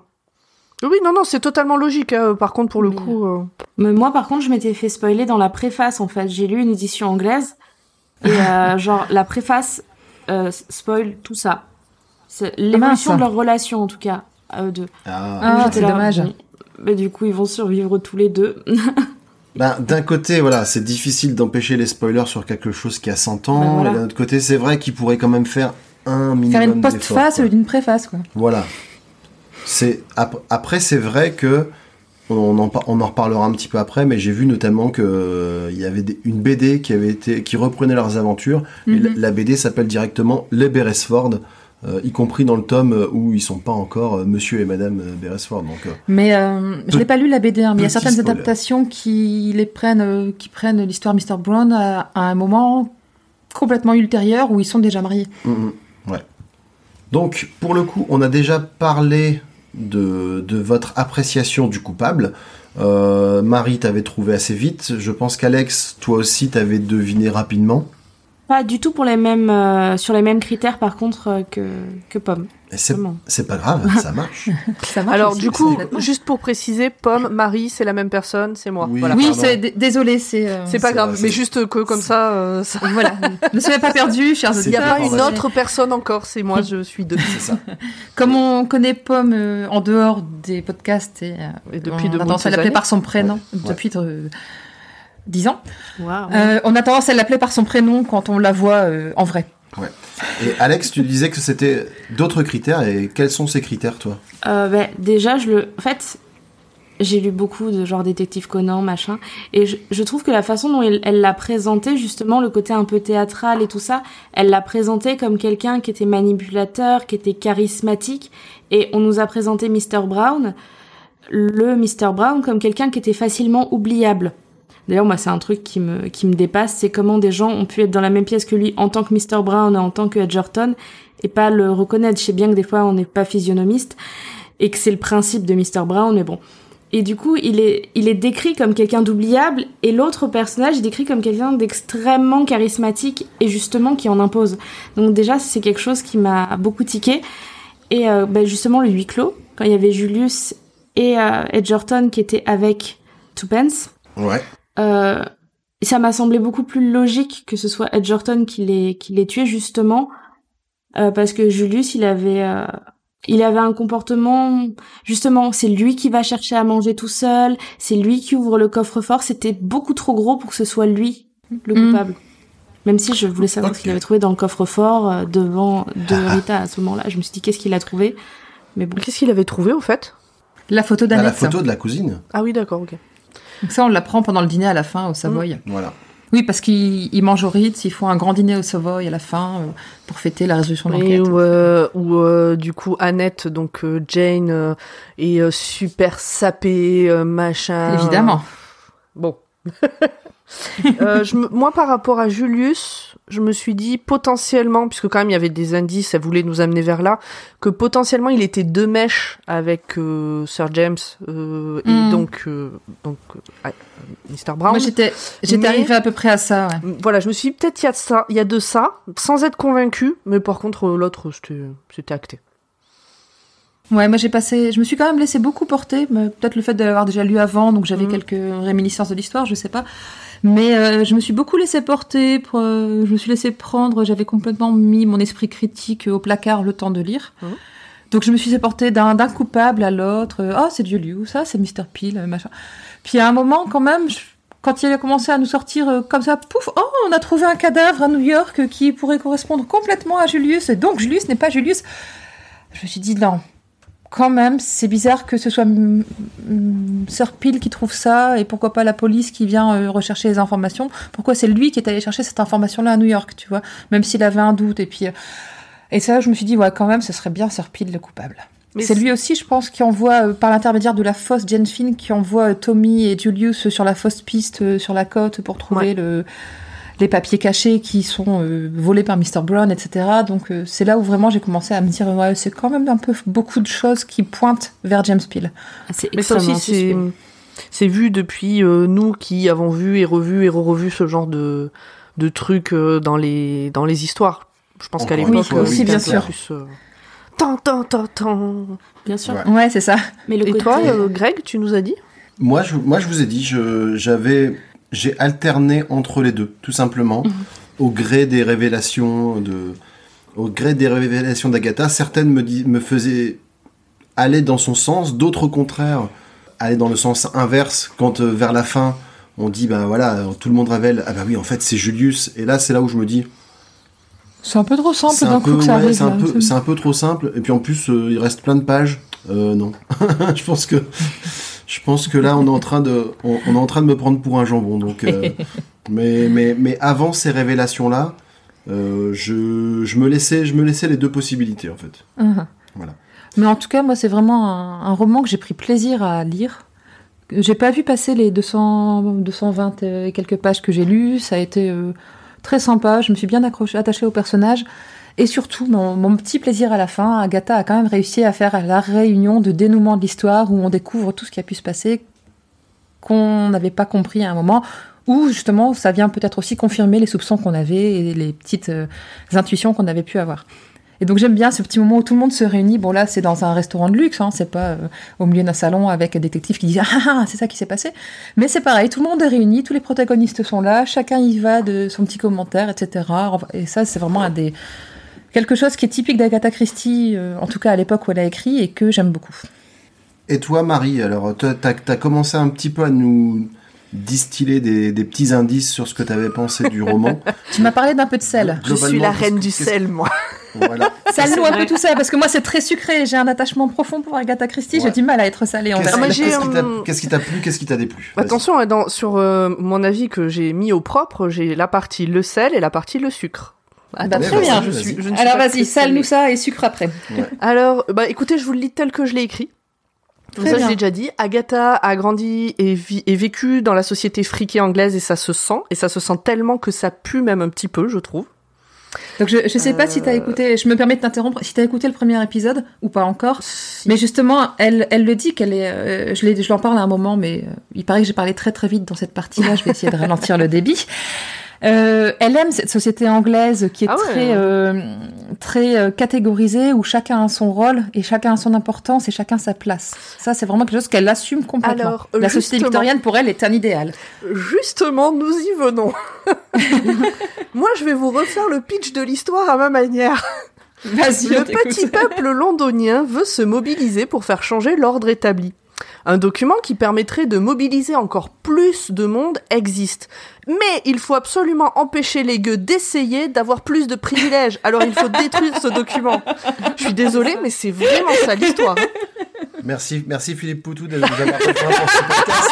Ça nous fait vraiment plaisir d'avoir un invité de marque avec nous. C'est Philippe Poutou, c'est avec la guillée, là. c'est quand même c'est quand même l'histoire de fond, c'est réellement ça. Et l'autre truc, c'est que euh, la Pour moi, ça, ça va plus, ça va plus Ouais. loin qu'une prise de pouvoir des, du peuple. Je pense que ça va remettre en cause aussi toutes les conséquences de l'après-guerre mondiale, les traités, etc. Bah, Ils, risquent, ils disent que ça risque de déclencher euh, une, seconde, une nouvelle guerre, en fait. Je une- pense que c'est vraiment ça le risque. guerre et, euh, l'Angleterre va tomber a dans l'anarchie. Oui. euh, Ça, Et oui, d'accord, je suis d'accord. Comme mais de par hasard, la personne euh, qui, qui est prêt, euh, enfin qui est prête du coup, donc euh, Sir James, euh, qui est prête à retrouver ce papier pour euh, pour mettre le feu aux poudres euh, du peuple, et ben en fait c'est un taré qui va être dictateur, tu vois. Je trouve que bon, bon voilà, c'est un peu trop. Ça se Ou voit, alors- ça se Ou voit, alors Agatha. elle a eu de l'intuition et elle a senti Hitler arriver. Tu vois. Oui, parce oui, quand oui, même oui, en en 1915, 1922, ouais. Ouais, 22, 22 quoi. 11 ans avant Hitler. Ouais, je, hmm, je sais pas. Mais bon, voilà. Euh, ça fait partie des points où, clairement. Non mais oui, je... C'est pas, je, pense suis que elle, dans la manière de l'écrire, c'était neutre parce que c'était son quotidien. Mais je trouve que c'est vraiment pas neutre en réalité comme histoire. Bon, c'est après, euh, c'est en, en toile de fond. Hum, Qu'est-ce que j'ai marqué d'autre? Tommy et Tuppence, bon, on tourne- ça tourne toujours autour du fric, sont présentés comme deux jeunes gens sans le sou, mais bim, en quatre pages, ils se retrouvent au Ritz et ils parlent mal au personnel de service. sans déconner, il y en a un, il y en a un, il l'appelle Henri. Henri signale que c'est pas son vrai prénom. Ils le font taire, continuent à l'appeler Henri et à lui parler comme un chien. Après, il y a. Albert. Oui, c'est à la fin. Euh, après, Ah il y oui. a- ouais, il y a Albert. Alors Albert, il est super gentil, il file des coups de main à Tuppence, il file des coups de main à Tommy, et Tommy, pareil, lui parle comme un chien. Albert, va faire mes bagages, Albert, défais mes bagages. Et l'autre, il court, il fait les, il fait défait les bagages, alors qu'à la base, euh, les deux, ils sont au même niveau social. Hein. Donc Tommy et Tuppence, ils prennent la confiance à ce niveau-là vachement vite, je trouve. Bon. Ils, sont pas au même niveau social. Albert, il est juste groom. Tommy, c'est quand même le fils de famille bourgeoise. Ouais, enfin, Tommy, euh, il mange... Désargenté, mais fils de famille bourgeoise. Oui, d'accord. Enfin bon, euh, Albert, il a un salaire et Tommy, il en a pas. On n'empêche à l'arrivée au départ. Ah oui, bah, mais alors mais c'est comme Downton Abbey. il c'est est- c'est ce que j'allais dire. à Don- Si t'as vu Downton Abbey, c'est pas ça qui compte. Voilà. Et dis pas que t'aimes pas Downton Abbey, ce serait un mensonge. J'ai pas dit que j'aimais pas, j'ai juste euh, souligné ces choses-là dans. euh, Non, mais oui, coup, euh, complètement. Agatha. Euh, Donc impossible de ne pas faire un passage par la misogynie de Tommy et Julius. Je sais, ça a été écrit il y a 100 ans. N'empêche, c'est vachement présent. Euh, j'ai me- j'ai même marqué oui je sais parce que j'attendais votre retour. Oui je sais ça a été écrit par la grand-mère d'un boomer mais quand même. Du coup mais mais quand même du coup euh, il y a un point euh, comment dire cette misogynie euh, permet de mettre en avant les femmes malgré tout. Enfin Agatha permet ça puisque Oui. Tous là, pas que Tommy et Julius, elles tous à force de prendre les femmes pour des connes, et ben euh, Jane elle arrive à les bluffer en faisant croire qu'elle est amnésique. Il y a même un passage où elle explique que le euh, le grand chef là a dit euh, non mais c'est pas possible pour une femme d'en savoir autant sur l'amnésie, c'est sûr. euh, c'est ça. C'est sûr, ouais, euh, c'est clair. elle, elle sait pas. Et pareil pour Tuppence, elle arrive à se faire passer pour une concon et en fait euh, voilà. Et donc j'ai marqué en très grand bien fait pour leur gueule. Mais complètement. Ouais. Euh, j'ai deux, j'ai encore deux petits points. Vas-y, Euh, vas-y. Du sel. Euh, Julius, donc, qui vient porter, bah, ça, je l'ai déjà dit, qui vient porter main forte à sa cousine juste parce qu'il l'a trouvé bonasse sur une photo. Et Oui. puis, euh, puis les petites longueurs par-ci par-là. Voilà, c'était mes points. Voilà. euh, D'accord. ça va, Bah, c'est ça pas va, trop. euh, Ça va. Non. Bon. Su- su- Tout ça. Sucre-nous tout ça maintenant. Alors maintenant, un petit peu de sucre. Donc comme je vous l'ai dit, j'aurais adoré découvrir Tuppence quand j'étais ado. Elle est pimpante, elle est maline, elle fonce dans le tas. Moi j'adore. Euh, son rapport au mariage et à l'argent n'est pas problématique, j'en ai déjà parlé. C'est le rapport de Tommy au fait que Tuppence a un rapport à l'argent qui est problématique. Parce qu'à un moment donné, il dit Ah ouais, en fait, c'est pas une fille bien. Et puis en fait, quand il apprend qu'elle a dit non à Julius, ou qu'elle l'a laissé mariner, il dit Non, en fait, c'était une fille bien. Euh, Lui aussi, Mais il a je- le sel. Je pense qu'il dit que c'est pas une fille bien, justement parce qu'il est déçu qu'elle euh, vise pas un mariage d'amour parce que lui n'a pas d'argent. Oui, oui, non, mais c'est ça, c'est de la jalousie. C'est vraiment, c'est de la déception, euh. de la jalousie, c'est pas du. Oui, mais c'est. c'est c'est- Mais c'est quand N'empêche même que pourri. du coup, euh, il, il explique, que- c'est pas dit en ces termes, il explique que c'est une salope, quoi, tu vois. euh. Ah ouais, et puis après, non, en fait, ça va, c'est une fille bien. Euh, parce que donc, comme je disais, pour moi, la manière dont je l'ai compris, c'est que pour Tuppence, le mariage, c'est la fin de la liberté, d'une certaine manière, et donc, bah, elle veut se marier à un riche pour avoir une compensation. Mais finalement, elle trouve un autre intérêt à être mariée, puisque elle va partager de folles aventures avec son meilleur ami, parce que ils s'aiment, mais c'est un peu ça, ils sont amis depuis toujours. Ah oui. Donc du oui. coup, bah, Osef de la compensation par l'argent, Parce que dans ce mariage, elle va garder sa liberté. Mais quand même, en écrivant ça, j'avais oublié qu'on apprend que Tommy est le riche héritier d'un je sais pas quoi, de son oncle là, euh, qui est pété de thunes. Donc, mais C'est ça. mais à- alors, au moment, jusque- à ce moment-là, ils en parlent pas. C'est pas mis en C'est avant. ça, parce que, parce que jusque, jusque là, ils, ils repoussent un petit peu le côté héritage, parce que ils expliquent qu'il y a une brouille entre l'oncle qui est fortuné Mm. et la maman de Tommy, et, et Tommy sait que si jamais il, il entre sous la protection de son oncle, sa mère va être hyper déçue. Oui. Oui, mais il dit quand même avant qu'elle- que cette histoire de mariage, euh, quand ils sont tous au Savoy, il dit vous êtes mon héritier. Donc euh, Oui. c'est acté. Mais, Oui, oui. mais, en, mais en attendant, en attendant Mais il est que, toujours- il est- que- il que est pas l'oncle encore mort, prenne, hein. euh, tu- potentiellement, t'as quand même rien à bouffer, quoi. Ouais. Voilà. Mais, Mais, justement, coup, euh, euh, ouais. ils disent juste à la fin que Carter va donner des chèques assez généreux. oui, mais aux deux, pas à Tommy. Aux deux. Donc Aux du deux, coup, exactement. elle, elle trouve Donc ils vont, construire leur ouais. foyer sur l'argent des deux. Exactement. Elle trouve un autre intérêt au mariage et ça c'est bien, je trouve la manière euh, dont c'est amené. Ouais. Euh, Donc euh, est-ce qu'on va oser dire que Agatha Christie a une pointe de féminisme dans son écriture Ah mais je le dis complètement moi. Mais je suis tout Je à le fait dis d'accord. De il y a complètement. 100 ans, certes, mais n'empêche, il est là.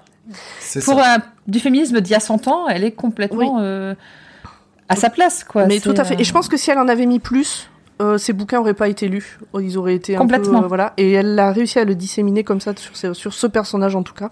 J'ai pas lu le reste, Mhm. je peux pas dire, mais bon. Mais sur les autres aussi, il y a Ouais. toujours des femmes fortes euh, qui ont euh, du caractère ou qui ont une, euh, une motivation qu'on n'attendait pas ou qu'on ne, Mhm. enfin à laquelle on ne s'attend pas à voir chez des femmes de cette époque-là et de cette classe sociale-là. Et justement, un des points que j'aime avec, ou alors euh, j'avais qu'une moitié de cerveau qui lisait, vous me direz, mais la manière dont Agatha Christie a écrit Tuppence, en fait, on en sait très peu sur son physique. On s'en Mhm. fout de savoir si c'est une jolie femme ou pas, si elle est grosse, elle est fine, elle est grande, elle est petite, euh, si elle a un port altier, elle est avachie. Je crois qu'il y a très très très peu de descriptions de tout ça. On Mais sait qu'elle a c'est, 23 ans, donc ça serait bien euh, que on arrête de traduire jeune fille. Enfin, c'est une jeune femme, elle a 23 ans. Une jeune quoi. femme, ouais. Après, je pense que c'est la traduction de Miss ou de femme pas mariée, en Oui. fait. C'est pour ça que c'est jeune fille. c'est ça. Mais bon, de nos jours, disons jeune femme. T'a- T'avais vraiment qu'un demi-cerveau. Non, je déconne. Mais euh, par contre, au début du roman, il précise bien que, que Prudence, donc, elle est pas. On, on ne peut pas la qualifier de jolie, Ouais. mais elle a du charme et elle a un beau regard. En gros, je te, je te fais la, Ouais, la mais- grosse synthèse. Ok, mais il y en a pas. De... Ouais, d'accord. Ouais, c'est ça. Mais on n'en sait pas plus, quoi. C'est pas. euh, Bah. Ouais, Tuppence, qu'on ne pouvait qualifier de jolie, ne manquait ni de charme ni de caractère, avec ses traits fins, son menton volontaire et ses grands yeux gris très clairs sous des sourcils foncés. De toute évidence, Tuppence faisait l'impossible pour paraître élégante. Ok. Ouais, elle fait l'impossible pour paraître. ça veut pas dire qu'elle y arrive. Non, mais c'est parce qu'elle dit Oui. au-dessus que ses, euh, ses vêtements sont élimés, qu'on voit que c'était des trucs de qualité, mais que c'est Ouais. vraiment en mauvais état. oui, et qu'elle que- est, ouais, qu'elle est pauvre. Voilà. Et dernier point sucré, euh, l'histoire simple, qui est peut-être parfois un peu simpliste, mais c'est pas grave, ça fait du bien de lire des choses légères de temps en temps. C'est un roman de gare, et pour moi, ça c'est un point fort. Super. Bah, J'ai tout salé sucré, voilà. Euh, je crois que j'ai donné mon avis, donc on peut arrêter l'enregistrement maintenant. Ah bah, bien sûr. C'est ce qui était prévu. Merci de nous Merci avoir à tous, suivis. hein. à Je vous tous, ça pour Bon, allez, ma pomme, tu t'en vas euh Alex, à toi. Alex, à toi, vas-y. Euh, Waouh, quelle synthèse. Même si t'as pas rédigé, vas-y, lance-toi. C'est. euh, Alors honnêtement, il y a des choses que j'ai pas forcément aimées, mais c'est surtout en lien avec le contexte. Genre la fin, pour moi, c'était assez difficile à lire parce que déjà il y avait la demande en mariage très niaise d'un homme à sa cousine qui connaît depuis pas longtemps du tout. Euh, il a regardé sa photo tous les jours pendant des mois, mais en soi, elle, elle le connaît pas. Elle vient de passer cinq ans enfermée. J'ai envie de le dire, laisse-la respirer. Euh, laisse-la euh, redécouvrir la vie. Euh, non, il se demande en mariage et tout. Encore, encore une fois, en 1921, c'est probablement considéré comme le summum du romantisme. Oui. De, de s'amouracher de quelqu'un juste sur une photo, le mec il est trop romantique. Et qu'elle, elle tombe amoureuse directement de son cousin en plus, Ma- mais ouais, c'est ma- fantastique. quoi. maintenant, maintenant chez nous, effectivement, c'est cringe, mais Mais complètement. Voilà, c'est plus boutin que. Exactement, que- j'osais pas le dire. Là, là où, euh, sur ce truc cringe, le point, on va dire, un peu moins cringe, vite fait, c'est quand même qu'il lui dit qu'il a conscience que il qu'elle le connaît pas, que c'est Oui. normal qu'elle soit pas amoureuse, enfin qu'il attend pas ça d'elle de toute façon, que ça viendra plus tard, machin. Voilà, on va dire que c'est le point un peu. euh, Oui, il a, il a conscience de tout ça, ça va. Oui, et que si elle change d'avis ou qu'elle veut sa liberté, il la laissera partir. Il lui dit ça, Ouais. effectivement. Mhm. Après, voilà, il y a ce carnet euh, de l'apprenti dictateur qui a un melon énorme. Mais voilà, ça, c'est- c'est c'est rigolo, ça fait un peu théâtral aussi. Euh, après, c'est un, un roman que j'ai pris beaucoup de plaisir à lire, qui s'est vraiment lu très vite. J'avais un souvenir un peu mitigé de Ils étaient 10. Euh, Mhm. Mais j'adore ce, ce format d'enquête, justement, où à la fin, il y, a un- il y a une personne qui va tout déballer et tout ça. J'adore ça. Euh, j'ai adoré les personnages. Franchement, c'est mes personnages pour l'instant préférés d'Agatha Christie que j'ai connus parce que c'est un duo et c'est dynamique. Et j'aime beaucoup Tommy parce que j'adore les personnages très terre à terre comme ça qui. Voilà. Et par contre. souvent, oui. souvent c'est quand on fait un peu d'identification. hein. Je veux, je veux pas dire. mais- Ouais, bah oui, mais justement, hein, je m'identifie facilement à ce. Mais t'as, mais t'as, mais t'as le droit. Mais t'as, le droit, C'est- complètement. C'est, c'est pas une critique du tout. Je veux simplement dire parce- que. Moi, je rigole parce que comme le la tête qui personnage fait en disant ça. préféré, c'est celui à- en qui on se reconnaît un petit peu. Ah, Complètement. Voilà, je- Ah non, mais non, mais non. Je- Excuse-moi, c'est parce que mon personnage préféré d'Agatha Christie, c'est Hercule Poirot. mais- Après, euh, là, il a une très belle moustache. Il faut Voilà. va- vas-y, continue, Alex. Et Excuse-moi. Après, franchement, j'ai j'ai bien aimé quand même ce côté. Ben, on en a parlé. Voilà, c'est, elle laisse beaucoup d'indices, mais justement, on a l'impression un peu de jouer à Cluedo. En fait, je me sentais, je fais beaucoup ce comparatif en vrai, mais un peu comme dans un jeu de rôle. En fait, on a l'impression que c'est des personnages, on leur laisse les indices et ils les prennent, ils doivent réfléchir un petit peu comme un, je les, je les prends vachement comme un jeu d'enquête, ce genre de roman en fait. Et c'est pour ça que je les lis. euh, je trouve que ça se lit bien. Parce qu'on a envie de Mhm. savoir la suite, on prend l'indice, on se dit est-ce que je l'ai mis au bon endroit, est-ce que j'ai bien résolu le puzzle? Et j'ai vraiment passé un bon moment et les personnages étaient tous intéressants. Même Julius, hein, j'étais, aff- même si l'histoire avec sa cousine était un peu bizarre, même si le fait qu'il achète des Rolls Royce euh, juste pour se donner un rôle de chauffeur c'est des trucs, c'est très extravagant, c'était très théâtral, mais j'adore. J'ai adoré. Et puis par contre, il y a un truc qui m'a fait rigoler, mais c'est parce que j'aime beaucoup l'opéra euh, Faust de Gounod.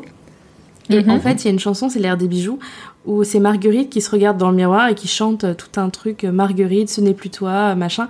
Et quand Annette a dit, je veux rentrer chez Marguerite, Marguerite, et comme on venait de parler des tableaux, j'avais cette musique de Faust, de Gounod dans la tête, et j'étais là, arrête, c'est sûrement Rita, c'est pas les tableaux de Faust. Et à la fin, du Eh ben si. j'étais mais si, en fait, c'est ton neurone jukebox qui avait raison, pas les neurones qui réfléchissent. Je ça Neurone trop bien Jukebox. ça. Neuron Jukebox, j'aime beaucoup. Moi, j'aime beaucoup cette expression. Je, je valide entièrement. Et du coup, j'avais trouvé ça rigolo. J'ai vraiment trouvé. euh, j'ai, j'ai- ça m'a donné envie de me remettre dans Agatha Christie, en fait, et peut-être de- d'abord de lire ces romans-là de eux, avant d'essayer peut-être de Mhm. remettre dans les autres et de découvrir un peu son univers. Parce que c'est vraiment, comme disait euh, Pomme et tout ça, c'est ancré en plus dans l'époque et dans le réel, des choses qui sont vraiment arrivées et tout ça. Et du coup, c'est. Je trouve ça bien. Ça permet aussi de découvrir un peu comment ça se faisait à l'époque. Moi, ça m'a surprise un petit peu ce côté on laisse une annonce, on répond à l'annonce. C'est c'est vraiment une époque qu'on connaît pas et historiquement, je trouvais ça aussi très intéressant. Voilà, mon avis, c'est assez positif. Il y a très très peu de sel quand même au final. Eh ben, si tu veux, le, le roman suivant, si je ne me trompe pas, où il y a Tommy et Tuppence, c'est- c'est dans, dans, deux, dans deux épisodes, c'est L'homme au complet marron. Si je ne dis pas de bêtises. Donc, c'est un roman qui a été écrit euh, dans les mêmes années, donc il y aura sûrement dans les mêmes, euh, les mêmes événements et les mêmes backgrounds historiques. Ah bah, peut-être que je le lirai. Ah bah non, tu, bah, tu vois, j'ai dit une bêtise, je viens de vérifier, c'est pas du tout avec euh, Tommy et Tuppence. Ah. C'est Eh moi ben, qui dis des peut-être bêtises. qu'on le lira pas. Mais voilà, peut-être que tu le liras pas. C'est quoi le prochain alors où ils sont là? Le prochain, où ils sont là, je suis en train de chercher du coup. Bah, C'est peut-être N ou M, si je... Ah oui, oui, je crois que c'est ça. Ça me dit quelque chose. Mhm. C'est euh, Le crime est notre affaire, plutôt. D'abord un recueil de nouvelles qui s'appelle Le crime est notre affaire. Bah, peut-être que je le Et donc dans... Oui. Ouais. Et où apparemment, d'après Wikipédia, euh, Agatha Christie parodie les auteurs policiers en vogue, y compris elle-même. Ça, ça peut être rigolo. Donc ça peut être pas mal, ouais. Ouais. Ça arrivera bientôt aussi. J'ai hâte C'est en d'entendre ça. 1929, donc... euh, Donc voilà, bon. Tu avais préparé aussi tout un avis, toi? Bah oui. Bon, on est... J'ai bien envie d'écouter ce que tu avais dit, parce que t'as pas voulu me le montrer. Bon, il n'y a rien de- d'extraordinaire. Déjà, on, en- on en a dit Beaucoup. une bonne partie parce que je, je suis d'accord avec euh, pas mal de choses que vous avez soulevées, y compris dans les bons et dans les mauvais côtés. Bon, pour une fois, je suis d'accord avec Marie, hein, ça arrive. Donc, Oh, c'est pas si rare que ça, allez. Non, c'est vrai, Non. c'est vrai. C'était, c'était pour taquiner. Première chose que, que j'aime beaucoup, et ça c'est une des marques de fabrique d'Agatha Christie, c'est bim. Première page, tu sais qui sont les personnages principaux. Troisième ou quatrième page, tu sais de quoi ça va parler, tu sais où ça va aller. Elle est très forte pour t'emmener directement au cœur de l'action, au cœur de son sujet. Et voilà, c'est tu prends le train en marche et t'es parti. Donc ça, c'est vraiment. J'adore les accroches d'Agatha Christie où il faut pas 50 pages euh, où tu, tu parles pas de la maison de leur enfance avec la balançoire qui était cassée et la mare au canard qui regorgeait de canards quand ils étaient petits, mais maintenant euh, ça le s'est asséché donc il y en a un peu moins. Voilà. On, on va à l'essentiel, ça c'est quelque chose que j'apprécie beaucoup. Le deuxième point que j'ai énormément apprécié et qui est même pour moi le gros point fort, t'en as parlé Alex, c'est les deux personnages principaux. Tommy et Tuppence, ils sont dynamiques, ils sont sympathiques, ils sont insouciants, parfois même à la limite de l'inconscience, ils sont hyper attachants et évidemment dès le début, surtout d'après l'époque, tu sens que derrière il y a une histoire d'amour qui ne demande qu'à éclore. Donc Et ça- ça, parle à ton cœur de midi. et voilà, et moi j'ai un petit cœur de midinette, donc Marie elle ne veut que des amitiés. Moi, dès, moi, dès qu'on me dit c'est une histoire d'amour, moi je suis, je suis tout content.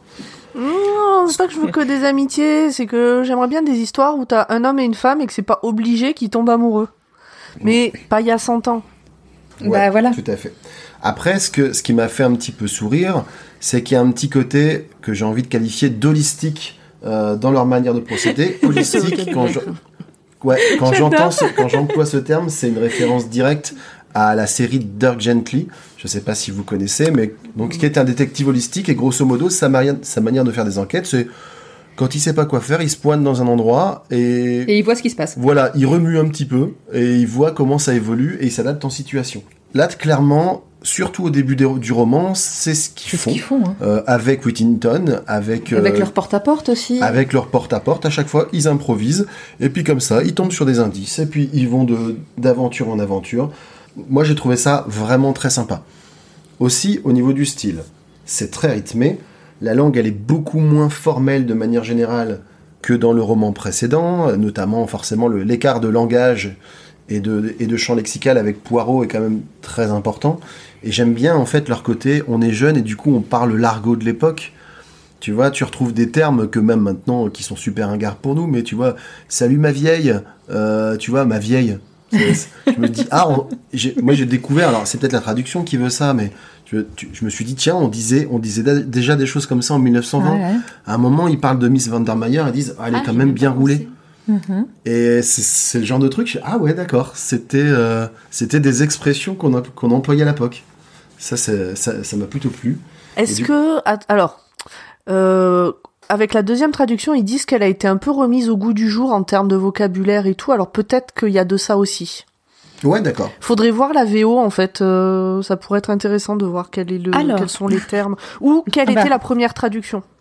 Mais Alex a lu en VO, non? Alors, moi, ce que j'ai sur la VO, c'est Tommy Old Thing, Twopence Old Bean. Donc, euh, lui, il lui dit vieux haricot, enfin, traduction littérale, et elle, elle Ouais. lui dit vieille chose. Donc, Ouais. euh, mon vieux. Mon vieux, ma vieille, Mon quoi. vieux, ma vieille, ça marche Ouais, quand même. oui, ça marche, Ça marche plutôt mal, ouais. ouais. Ouais, ouais. Donc globalement, surtout entre les deux, ça badine, ça cabotine un petit peu, c'est plaisant à suivre. Et je soupçonne dans le ton et dans l'écriture qu'Agatha Christie se soit peut-être un peu plus amusée à- et un peu plus lâchée euh, que dans l'écriture du précédent roman. D'ailleurs, dans la postface du livre, il, il est indiqué qu'elle trouve ce roman plus amusant et facile à écrire qu'un Mhm. ce qu'elle appelle les romans de détection, donc les romans d'enquête en fait. Ensuite, ce que je vais en finir avec les héros, rassurez-vous. Ce que j'aime aussi, c'est que on l'a déjà dit, ils se complètent. Oui. C'est-à-dire que on l'a déjà souligné, Tuppence c'est le côté euh, instinctif, Tommy c'est le côté euh, réfléchi, et à deux ils savent euh, qu'ils marchent bien, et voilà l'équipe est, est- est plus que la somme des parties. Voilà. Bon, Ça, c'est- beau. Ouais. Après, sur les choses que j'ai un peu moins aimées, euh, on l'a noté, un peu trop de coïncidences. Parfois, même si certaines sont provoquées par Mr. Brown, et ça on le, on le saura après, mais il y a quand même des choses. Euh, la situation initiale où Tommy parle à voix haute de Jane Finn parce que à la base il a entendu ce nom-là dans la rue, et il y a Mr. Whittington qui était là pour les entendre. Bah, à la base, s'il n'y a pas cette grosse coïncidence-là, euh, je veux dire, il n'y a pas de roman derrière, quoi.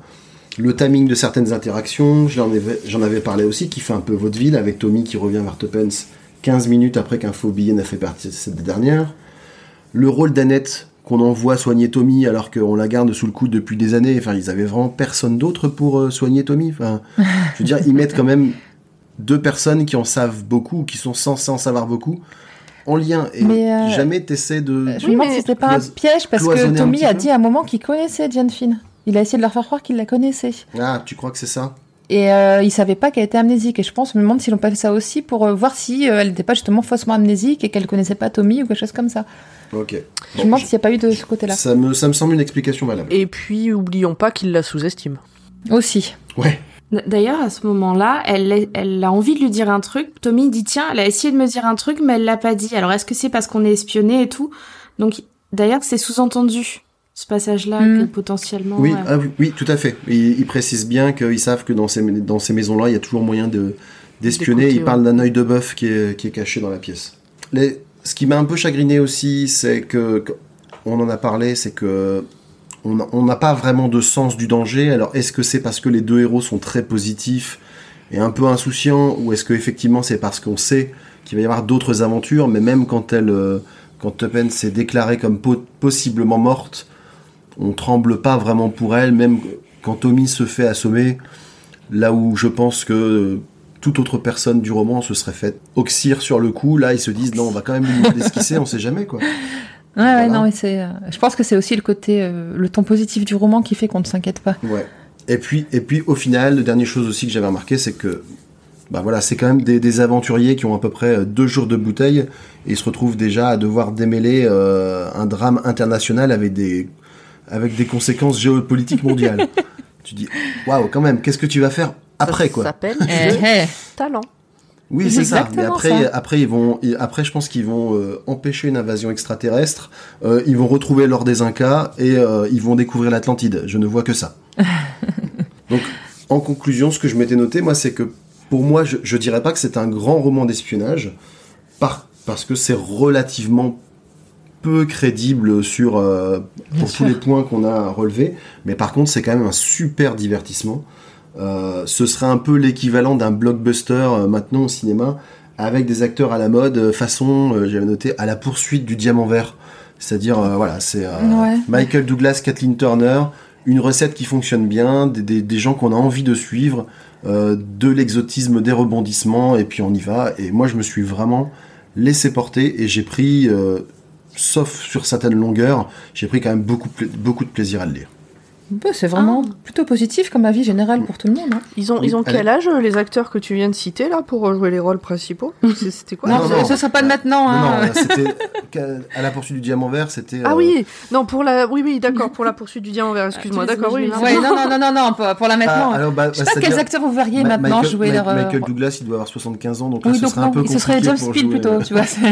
Oui, c'est ça. Mais sur le coup, je me disais, mais t'as pas des références plus récentes pourquoi Non, qui il y a- pourrait les interpréter Il y a eu des maintenant en acteurs fait après eux je- Moi, j'ai pas suivi. euh, ah, en plus, il faudrait vraiment des petits jeunes hein, pour les interpréter. Donc, Mais ouais, euh, c'est ça. ça. Mais euh, tu pioches dans le qui, qui c'est là qui passe en boucle là sur Instagram?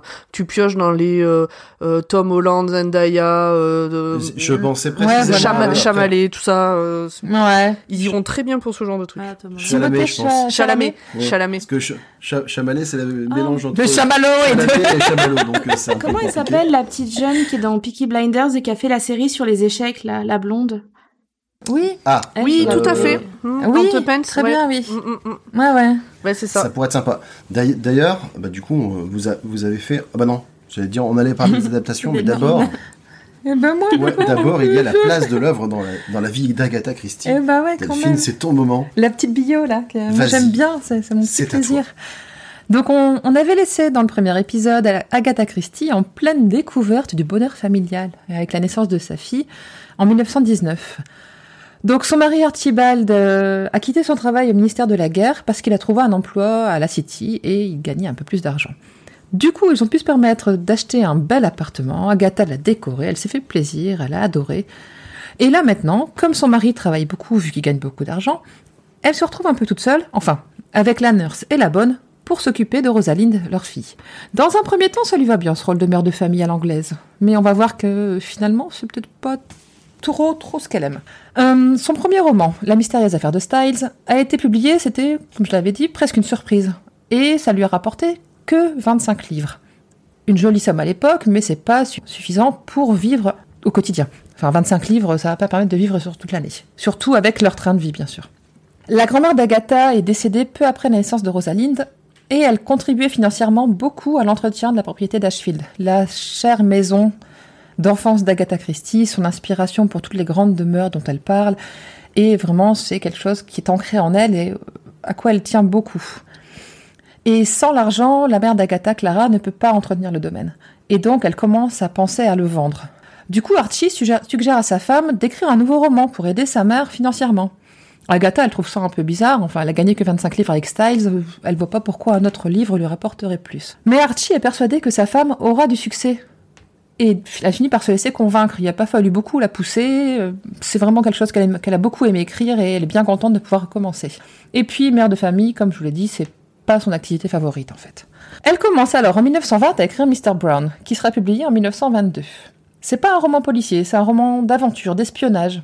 Hum, deux personnages apparaissent qui, comme on l'a dit, seront utilisés dans d'autres romans plus tard. Donc Tommy Beresford et Prudence Crowley, qui est surnommée Twopence, Miss Katsu, comme tu l'as dit tout à l'heure Alex, dans la version française. La première version française, bien sûr. Tommy vient d'être démobilisé de l'armée de l'air, tiens donc, et Twopence a œuvré dans le Volunteer Aid Detachment, tout comme Agatha. On retrouve encore une fois une inspiration de la vie d'Agatha Christie pour mettre en place ces personnages. Et je pense que c'est ça aussi qui les rend aussi attachants, c'est qu'ils ont une base réelle derrière. Au début de la rédaction du roman, Agatha va chercher un sujet et des personnages. L'idée lui vient par une conversation qu'elle surprend dans un salon de thé. Elle entend deux personnes qui parlent d'une certaine Jane Fish. Le nom lui plaît, mais elle ne veut pas rester sur quelque chose de réel, et puis elle se dit que Jane Finn, c'est quand même encore plus euh, prenant que, que Jane Fish. Fine, c'est pas un nom de poisson, c'est euh, quelque chose qui revient, qui, qui, se retient, qui peut être intéressant. Donc elle conserve ce nom, puis aussi l'idée d'une conversation surprise dans laquelle le nom sera prononcé. Et puis elle finit par trouver les héros tout simplement en s'inspirant des jeunes gens démobilisés à la recherche de travail qu'elle croise dans Londres quand elle se promène avec sa fille. Et c'est là que naissent Tommy et Twopence. Les deux jeunes gens allaient se retrouver, à cause de ce nom de Jane Finn, surpris au détour d'une conversation, puis pris dans une affaire d'espionnage. Agatha a écrit son premier roman d'aventure, sans énigme, autre que l'identité de Mr. Brown, un travail qu'elle a trouvé beaucoup plus simple et amusant que celui du roman de détection, comme elle dit. Le roman s'appelle dans un premier temps La joyeuse aventure, puis Les jeunes aventuriers. Mais c'est sous le titre de The Secret Adversary qu'il sera publié. L'éditeur John Lane, donc le premier éditeur qui avait publié déjà La mystérieuse affaire de Styles, n'est vraiment pas emballé. C'est un roman qui est vraiment différent du premier. Mais ils choisissent de le publier quand même. Mr. Brown est, tout comme les mystérieuses affaires de Styles, publié dans The Weekly Times. Il se vend plutôt bien et rapporte dans un premier temps 50 livres à Agatha. Elle commence à se dire que, bof, finalement, ce serait peut-être pas mal d'en faire son métier. Et c'est lors du tour du monde qu'elle entreprend en 1922 pour accompagner Archie en déplacement professionnel qu'elle apprendra que le roman lui permettra même d'aider sa mère à sauver Ashfield. D'ailleurs, pendant ce voyage, elle a emporté sa machine à écrire et ses manuscrits, juste au cas où.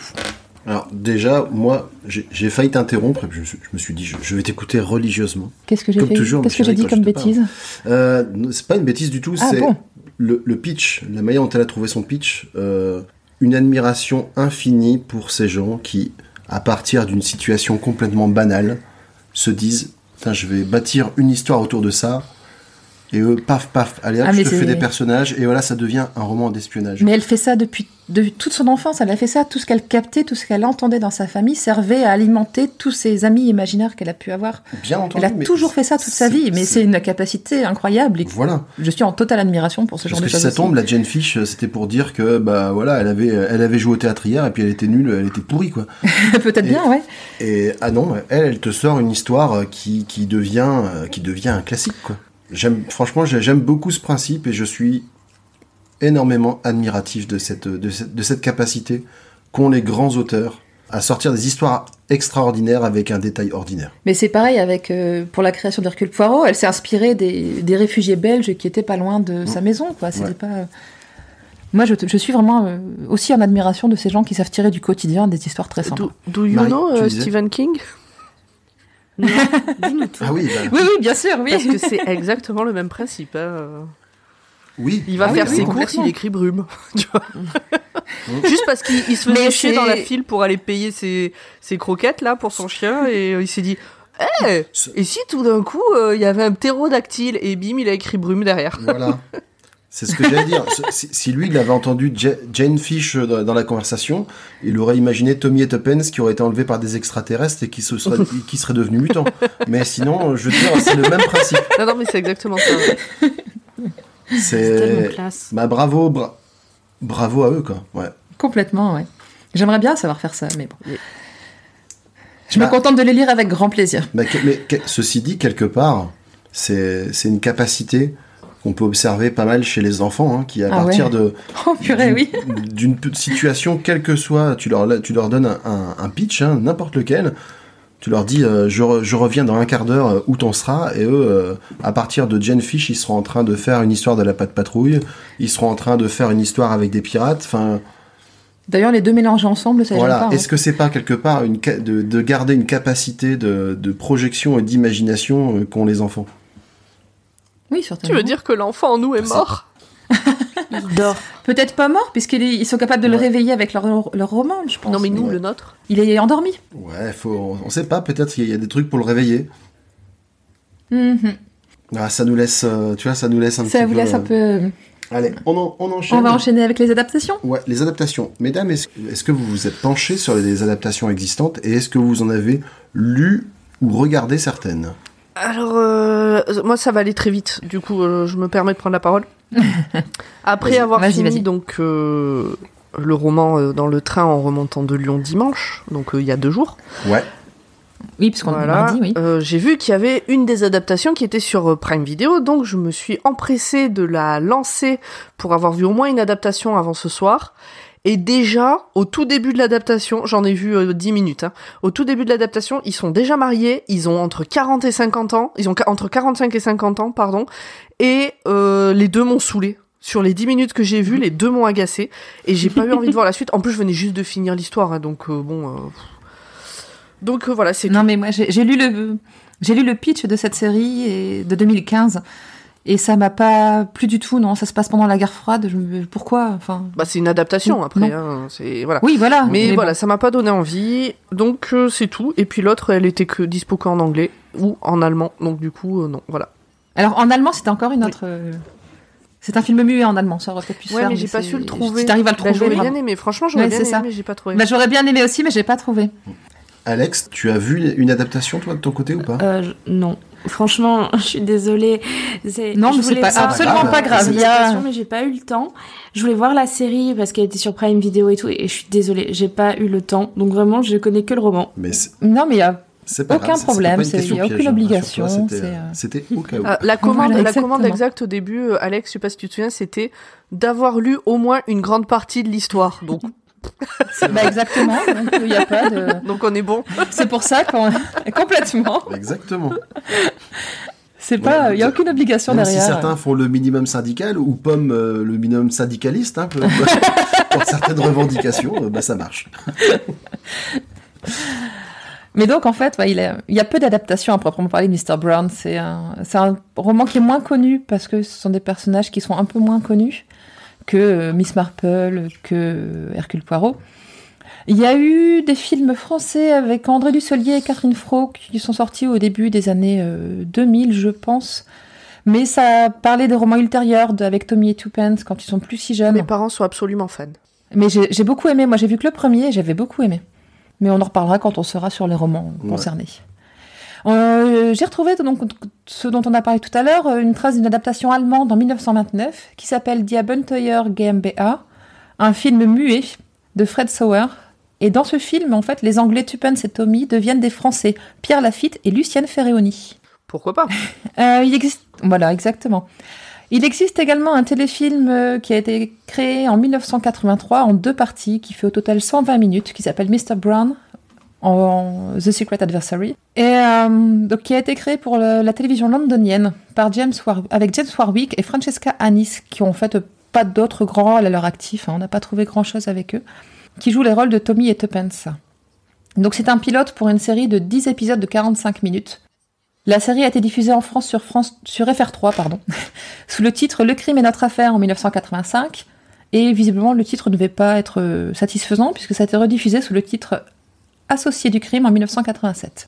Il y a aussi une série de la BBC, celle que tu as commencé à regarder, Marie, qui est Associée contre le crime, parue en 2015 en six épisodes, et les trois premiers reprennent l'intrigue de Mr. Brown pendant la guerre froide.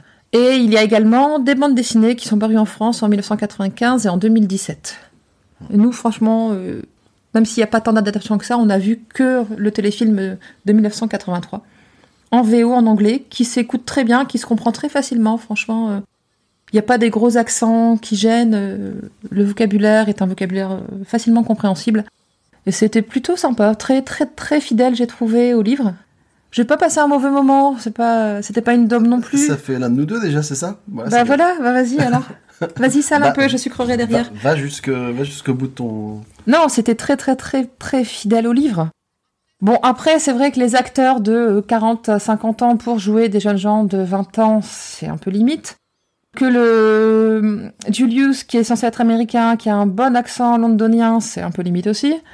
Euh, Qu'est-ce que j'ai noté d'autre Euh, J'ai pas noté grand-chose, Ouais, tu mais... vois, quand tu tires, elle dit c'est super bien. Mais j'ai pas dit que c'était super bien, j'ai dit que c'était pas trop mal, j'ai pas passé un mauvais moment. Mais bon, il y a toujours des trucs à dire. C'est pas un truc que je dirais, euh, si tu veux connaître l'histoire, va regarder cette adaptation. Je préfère conseiller de, voir le de lire le livre, tu vois. Mais la réalisation est datée, mais ça date des années 80, ça, il n'y a, pas de- y a pas de doute. Euh, la Tupan, c'est aussi moins extraverti que dans l'ima- l'image que je m'en faisais.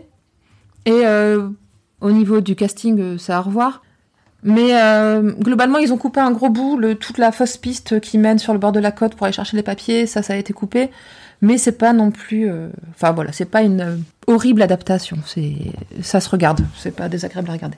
Vas-y, fais-toi plaisir, lâche-toi. Ah, mais je vais pas dire, je vais pas non plus complètement tailler, mais disons que déjà le, le- la- le principal problème de cette adaptation, c'est que, enfin, en tout cas à, à mes yeux, c'est que je l'avais dit, l'un des trucs qui me plaît dans Tommy et Tuppence, c'est qu'ils sont jeunes, ils sont pétillants, ils sont dynamiques. Là, tu remplaces par des acteurs euh, anglais au possible, ce qui n'est Ah pas oui, un clair. défaut en soi, mais qui ont la quarantaine et qui sont tout mous. Euh, du coup, t'enlèves quand même un ingrédient euh, très important du charme de Tommy et Tuppence. En plus, euh, tu rajoutes à ça la réalisation hyper datée des années 80, Ah, mais c'est ça. avec euh, un moment il marche dans une flaque et t'as un gros plan sur le pied qui marche dans la flaque. Euh, on dirait, moi ça m'a fait penser à la, à la vieille pub Lipton des années 80 que vous avez pas dû connaître, avec le, le- le tennisman que même moi Ah, j'ai pas connu en activité, Pierre Barthès. Donc voilà. De quoi Ça, c'était. Oui, il y a, Ah ouais, non, c'était, Il y, euh, des- il y a des très vieilles pubs pour Lipton qui sont très mal filmées et puis qui sont hyper datées. Ouais, ouais. Et donc euh, ça m'a fait penser à ça. Donc voilà, ils sont plus vieux, ils sont plus maniérés, ils sont moins charmants. Il y a d'autres personnages qui vont pas très bien non plus, notamment le, le portier Conrad. C'est peut-être de ma faute, mais on, on- on- je l'imaginais un peu comme une espèce de grosse brute aussi, hein. intimidante et tout, puis c'était un, un vieux tout freluqué, quoi. Ça faisait plus euh, majordome que videur. Voilà. ouais. En, en revanche, Marguerite, elle, elle était Ah plutôt ouais, elle dans était le ton, belle. c'était vraiment une belle femme. Et c'est la seule euh, actrice connue et qui a joué notamment dans un James Bond euh, avec Sean Connery. Ouais. J'ai euh, noté aussi que le, le- le personnage principal, celui, celui qui joue euh, Tommy, il a un petit air, je dis bien un petit air de Maxwell Sheffield Ah oui dans euh, Ululu d'enfer. Bon, j'ai envie de le Euh, voir. Dans certains Ah ben un anglais. C'est de loin, attention, hein, c'est de, lo- de loin. Je, je veux pas trop te le vendre parce que tu risques d'être déçu, je, je m'en voudrais. il est, il est visible sur Dailymotion. hein. Voilà. Et puis, et puis il y a deux moments qui, qui, qui sont vraiment très très mal joués. Le premier moment, c'est le moment où Julius est censé se dire, quand Tommy lui annonce son départ, euh, quel fou, un truc comme ça, je sais plus, qu'est-ce qu'il dit. Mhm. Et là, en fait, il y a Julius, qui, l'acteur qui joue Julius, qui fait un regard face caméra. Vraiment nul. Je peux pas expliquer. C'est, c'est AB Productions aurait fait mieux, je pense. Et euh, le deuxième truc qui est extrêmement mal fait, c'est quand nouveau spoiler, sautez à la fin si vous voulez pas savoir la fin du roman. Donc, Mr. Brown euh, est arrêté et qui donc euh, Avec la bague. il, il se suicide avec la bague. Et là, il y a une espèce de faux raccord où on le voit, il est attaché. Sur l'image d'après, il s'est libéré. Sur l'image d'après, il porte sa main à sa bouche. Et puis on, Et il on- meurt. on dirait qu'il croque un bonbon, quoi. Et puis après, euh, euh, mort à la Marion Cotillard. C'est ce que j'allais dire. Oui, non, mais j'ai pas dit que c'était un bon film. hein. C'est juste que euh, j'ai pas passé non plus un mauvais moment, mais peut-être parce que c'est une histoire que je connais et que j'aime bien. je- Bah, je te dis, l'avantage, c'est que par contre, c'est effectivement, c'est extrêmement fidèle. ouais. Mais ils ont enlevé les côtés, euh, ils ont enlevé pour moi le côté euh, dynamique et Mm. plaisant euh, que, qui m'avait accroché dans le roman. Bah, des fois, euh, trop fidèle, c'est pas bien non plus. À une adaptation, ça doit adapter, ça doit pas. C'est pour faire du mot à mot, c'est pas. euh, Ah, mais là, c'était presque mot à mot sur certains morceaux de dialogue, je pense. Faire un Ah si, la fin de Oui. l'adaptation aussi. Oui. Où c'était vraiment un gros truc à l'eau de rose, ça finit sur un gros bisou entre Tommy et Tuppence et ils parlent même pas de leur avenir euh, dans les aventures. Il n'y a pas besoin, c'est. C'est évident. Voilà. Mais enfin, c'est quand même censé être le pilote d'une série, quoi. Ils auraient pu. euh, Enfin bref. Donc j'ai noté en conclusion, hein, globalement pas désagréable à regarder. Ouais. Donc, je pense que nous avons fini pour cet épisode, sauf si Pomme et Alex, vous avez quelque chose à ajouter. Euh, faut que ce soit en lien avec l'épisode parce que sinon moi j'ai toujours des trucs à rajouter. En- de Ah, Alors non, préférence. on, on fera ça en off. non, ben j'ai rien à rajouter, tout a été dit. D'accord. D'accord. Alex? Euh, ben, franchement, juste un tout petit truc. Moi, je reviens un petit peu en arrière. J'adore le fait qu'on ait un truc, un roman sur un truc énorme politique et que ça se finisse en mode on n'en parlera plus jamais. J'a- J'adore les secrets comme ça et euh, voilà et du coup j'en garde encore vos résumés et tout ce que vous avez redit après ça m'a fait encore plus aimer le livre du coup euh, après Ouais. cet Ah bah, épisode tant mieux. encore mieux le roman et ma pile de livres à lire a explosé super. à cause de vous enfin à cause ou grâce à vous Mais c'est qu'on a bien fait notre travail, alors tant mieux. Alors, j'en- profite pour, euh, pour placer un petit teaser. On va pas en parler complètement dès ce soir, mais il est possible qu'à l'avenir, on ait des petits moyens euh, ou des opportunités de vous aider, vous aussi, à faire exploser votre pile de livres. Ou sinon exploser, en tout cas l'augmenter un petit peu. Voilà, comprenne qui pourra et on vous en dira plus. Dès qu'on en aura la possibilité. Voilà, très prochainement. Vous pouvez nous retrouver sur Twitter. Oui, j'ai oublié quelque chose? J'allais simplement euh, proposer à nos invités de, De rappeler, de rappeler bien sûr, excusez-moi. leurs activités, où est-ce qu'on peut les retrouver? Allez. Eh bien, moi, vous pouvez me retrouver donc euh, sur Podcut, soit sur le podcast Gone B, euh, où je parle de la Corée du Sud, et je suis régulière sur Watchlist, où je présente en général des animés, euh, parce que j'aime bien. Voilà. Et question qu'à moitié en rapport, est-ce qu'il y a des, comment dire, des, des romans d'enquête ou des, euh, ou des films d'enquête euh, made in Corée du Sud que tu pourrais nous conseiller Ou est-ce que c'est pas un genre qui est très euh, développé? Alors, j'ai pas forcément les titres en tête, mais euh, là, par exemple, il y a une série dont j'avais parlé d'ailleurs sur Watchlist qui me revient tout de suite. C'est Signal. C'est une série qui est fantastique, justement, qui est entre le passé et le présent, avec des enquêtes, euh, où on suit des inspecteurs du présent et un inspecteur du passé qui a disparu. Et euh, il y a toute un, une trame de fond, mais aussi des enquêtes ponctuelles, par contre, c'est assez sombre. Il y a beaucoup de séries disponibles sur Netflix euh, avec des enquêtes, Mhm. des séries un peu policières et tout ça. Et il y a un film qui avait été primé. Ah, j'ai plus le nom du réalisateur en tête, justement celui qui a fait Parasite, qui s'appelle Memory of, Memories Oui. of Murder, dont j'avais parlé d'ailleurs sur Gun B, euh, qui euh, raconte justement la traque du plus gros tueur en série coréen. Et à l'époque où ça avait été fait, on ne savait pas qui c'était. On l'a découvert euh, il y a deux ans. Voilà, donc il y a quand même pas mal de contenu. Les... Et sur Netflix, il y a aussi beaucoup de choses, euh, beaucoup dans la catégorie thriller et enquête policier. Ouais, ils aiment bien. C'est Bong Joon-ho, le réalisateur. Merci. Et tu parlais de watchlist, je, je ne pense pas qu'on ait précisé ce que c'était. Le principe de watchlist. Rendez-vous euh, tous les lundis sur votre euh, flux euh, watchlist dans toutes vos applis de podcast pour une reco de films, séries, documentaires, bref, d'un truc qui se regarde sur un écran. C'est obligatoirement une reco. C'est pas du, c'est pas pour vous dire n'allez pas voir ça. S'il y a un épisode, c'est que c'est parce que quelqu'un a aimé. Et c'est forcément des hum, trucs à regarder sur des plateformes de streaming légales en France. D'accord. C'est bien de le préciser. Voilà. Euh, donc il y a de tout. Il y a vraiment de tout qui est proposé sur plusieurs plateformes, même parfois sur des nouvelles plateformes qu'on connaît pas. Donc euh, n'hésitez pas à venir nous écouter et à faire signe si vous avez envie de faire une reco, pourquoi pas. Ça peut se discuter en tout cas. Mhm. Voilà pour. Watchlist. Ok. Et on te retrouve également sur d'autres choses. Alors moi on me retrouve aussi euh, sur Le Roi Steven où on parle des œuvres de Stephen King. On me retrouve sur Dr Watt où on parle de Doctor Who. Tout ça c'est chez Podcut. Moi je suis euh, full Podcut, euh, je suis très corpo.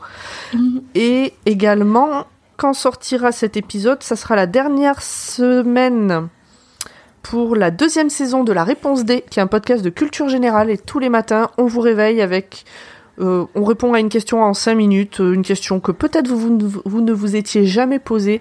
Et promis, on ne lit pas Wikipédia.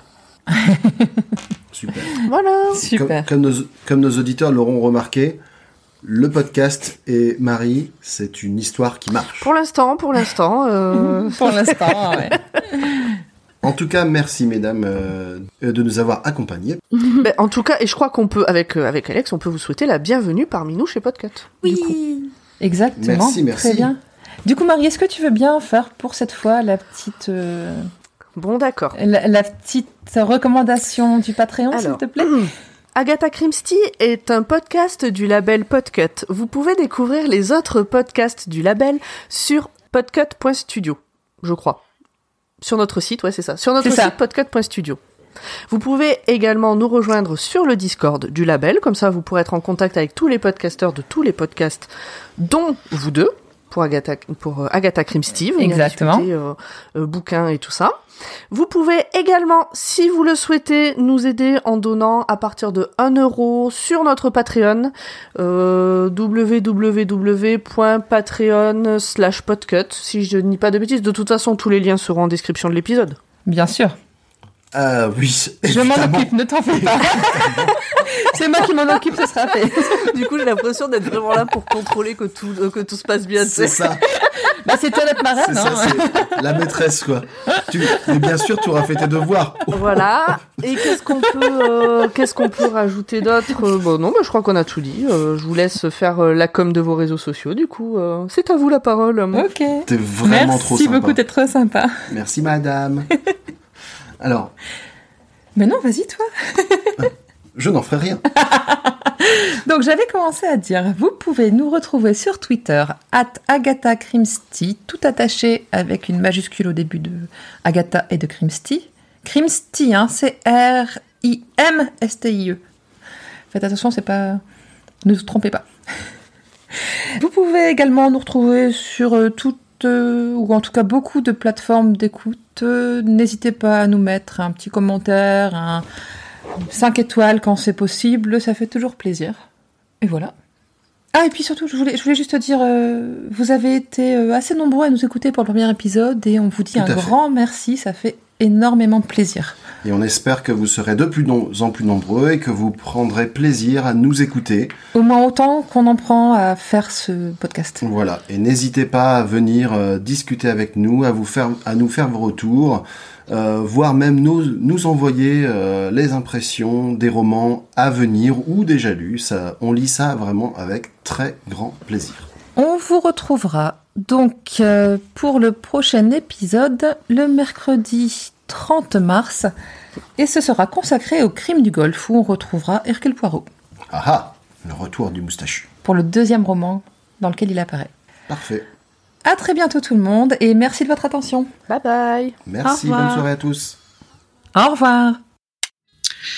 Ah oui, ces petites cellules grises ont fait du bon travail aujourd'hui.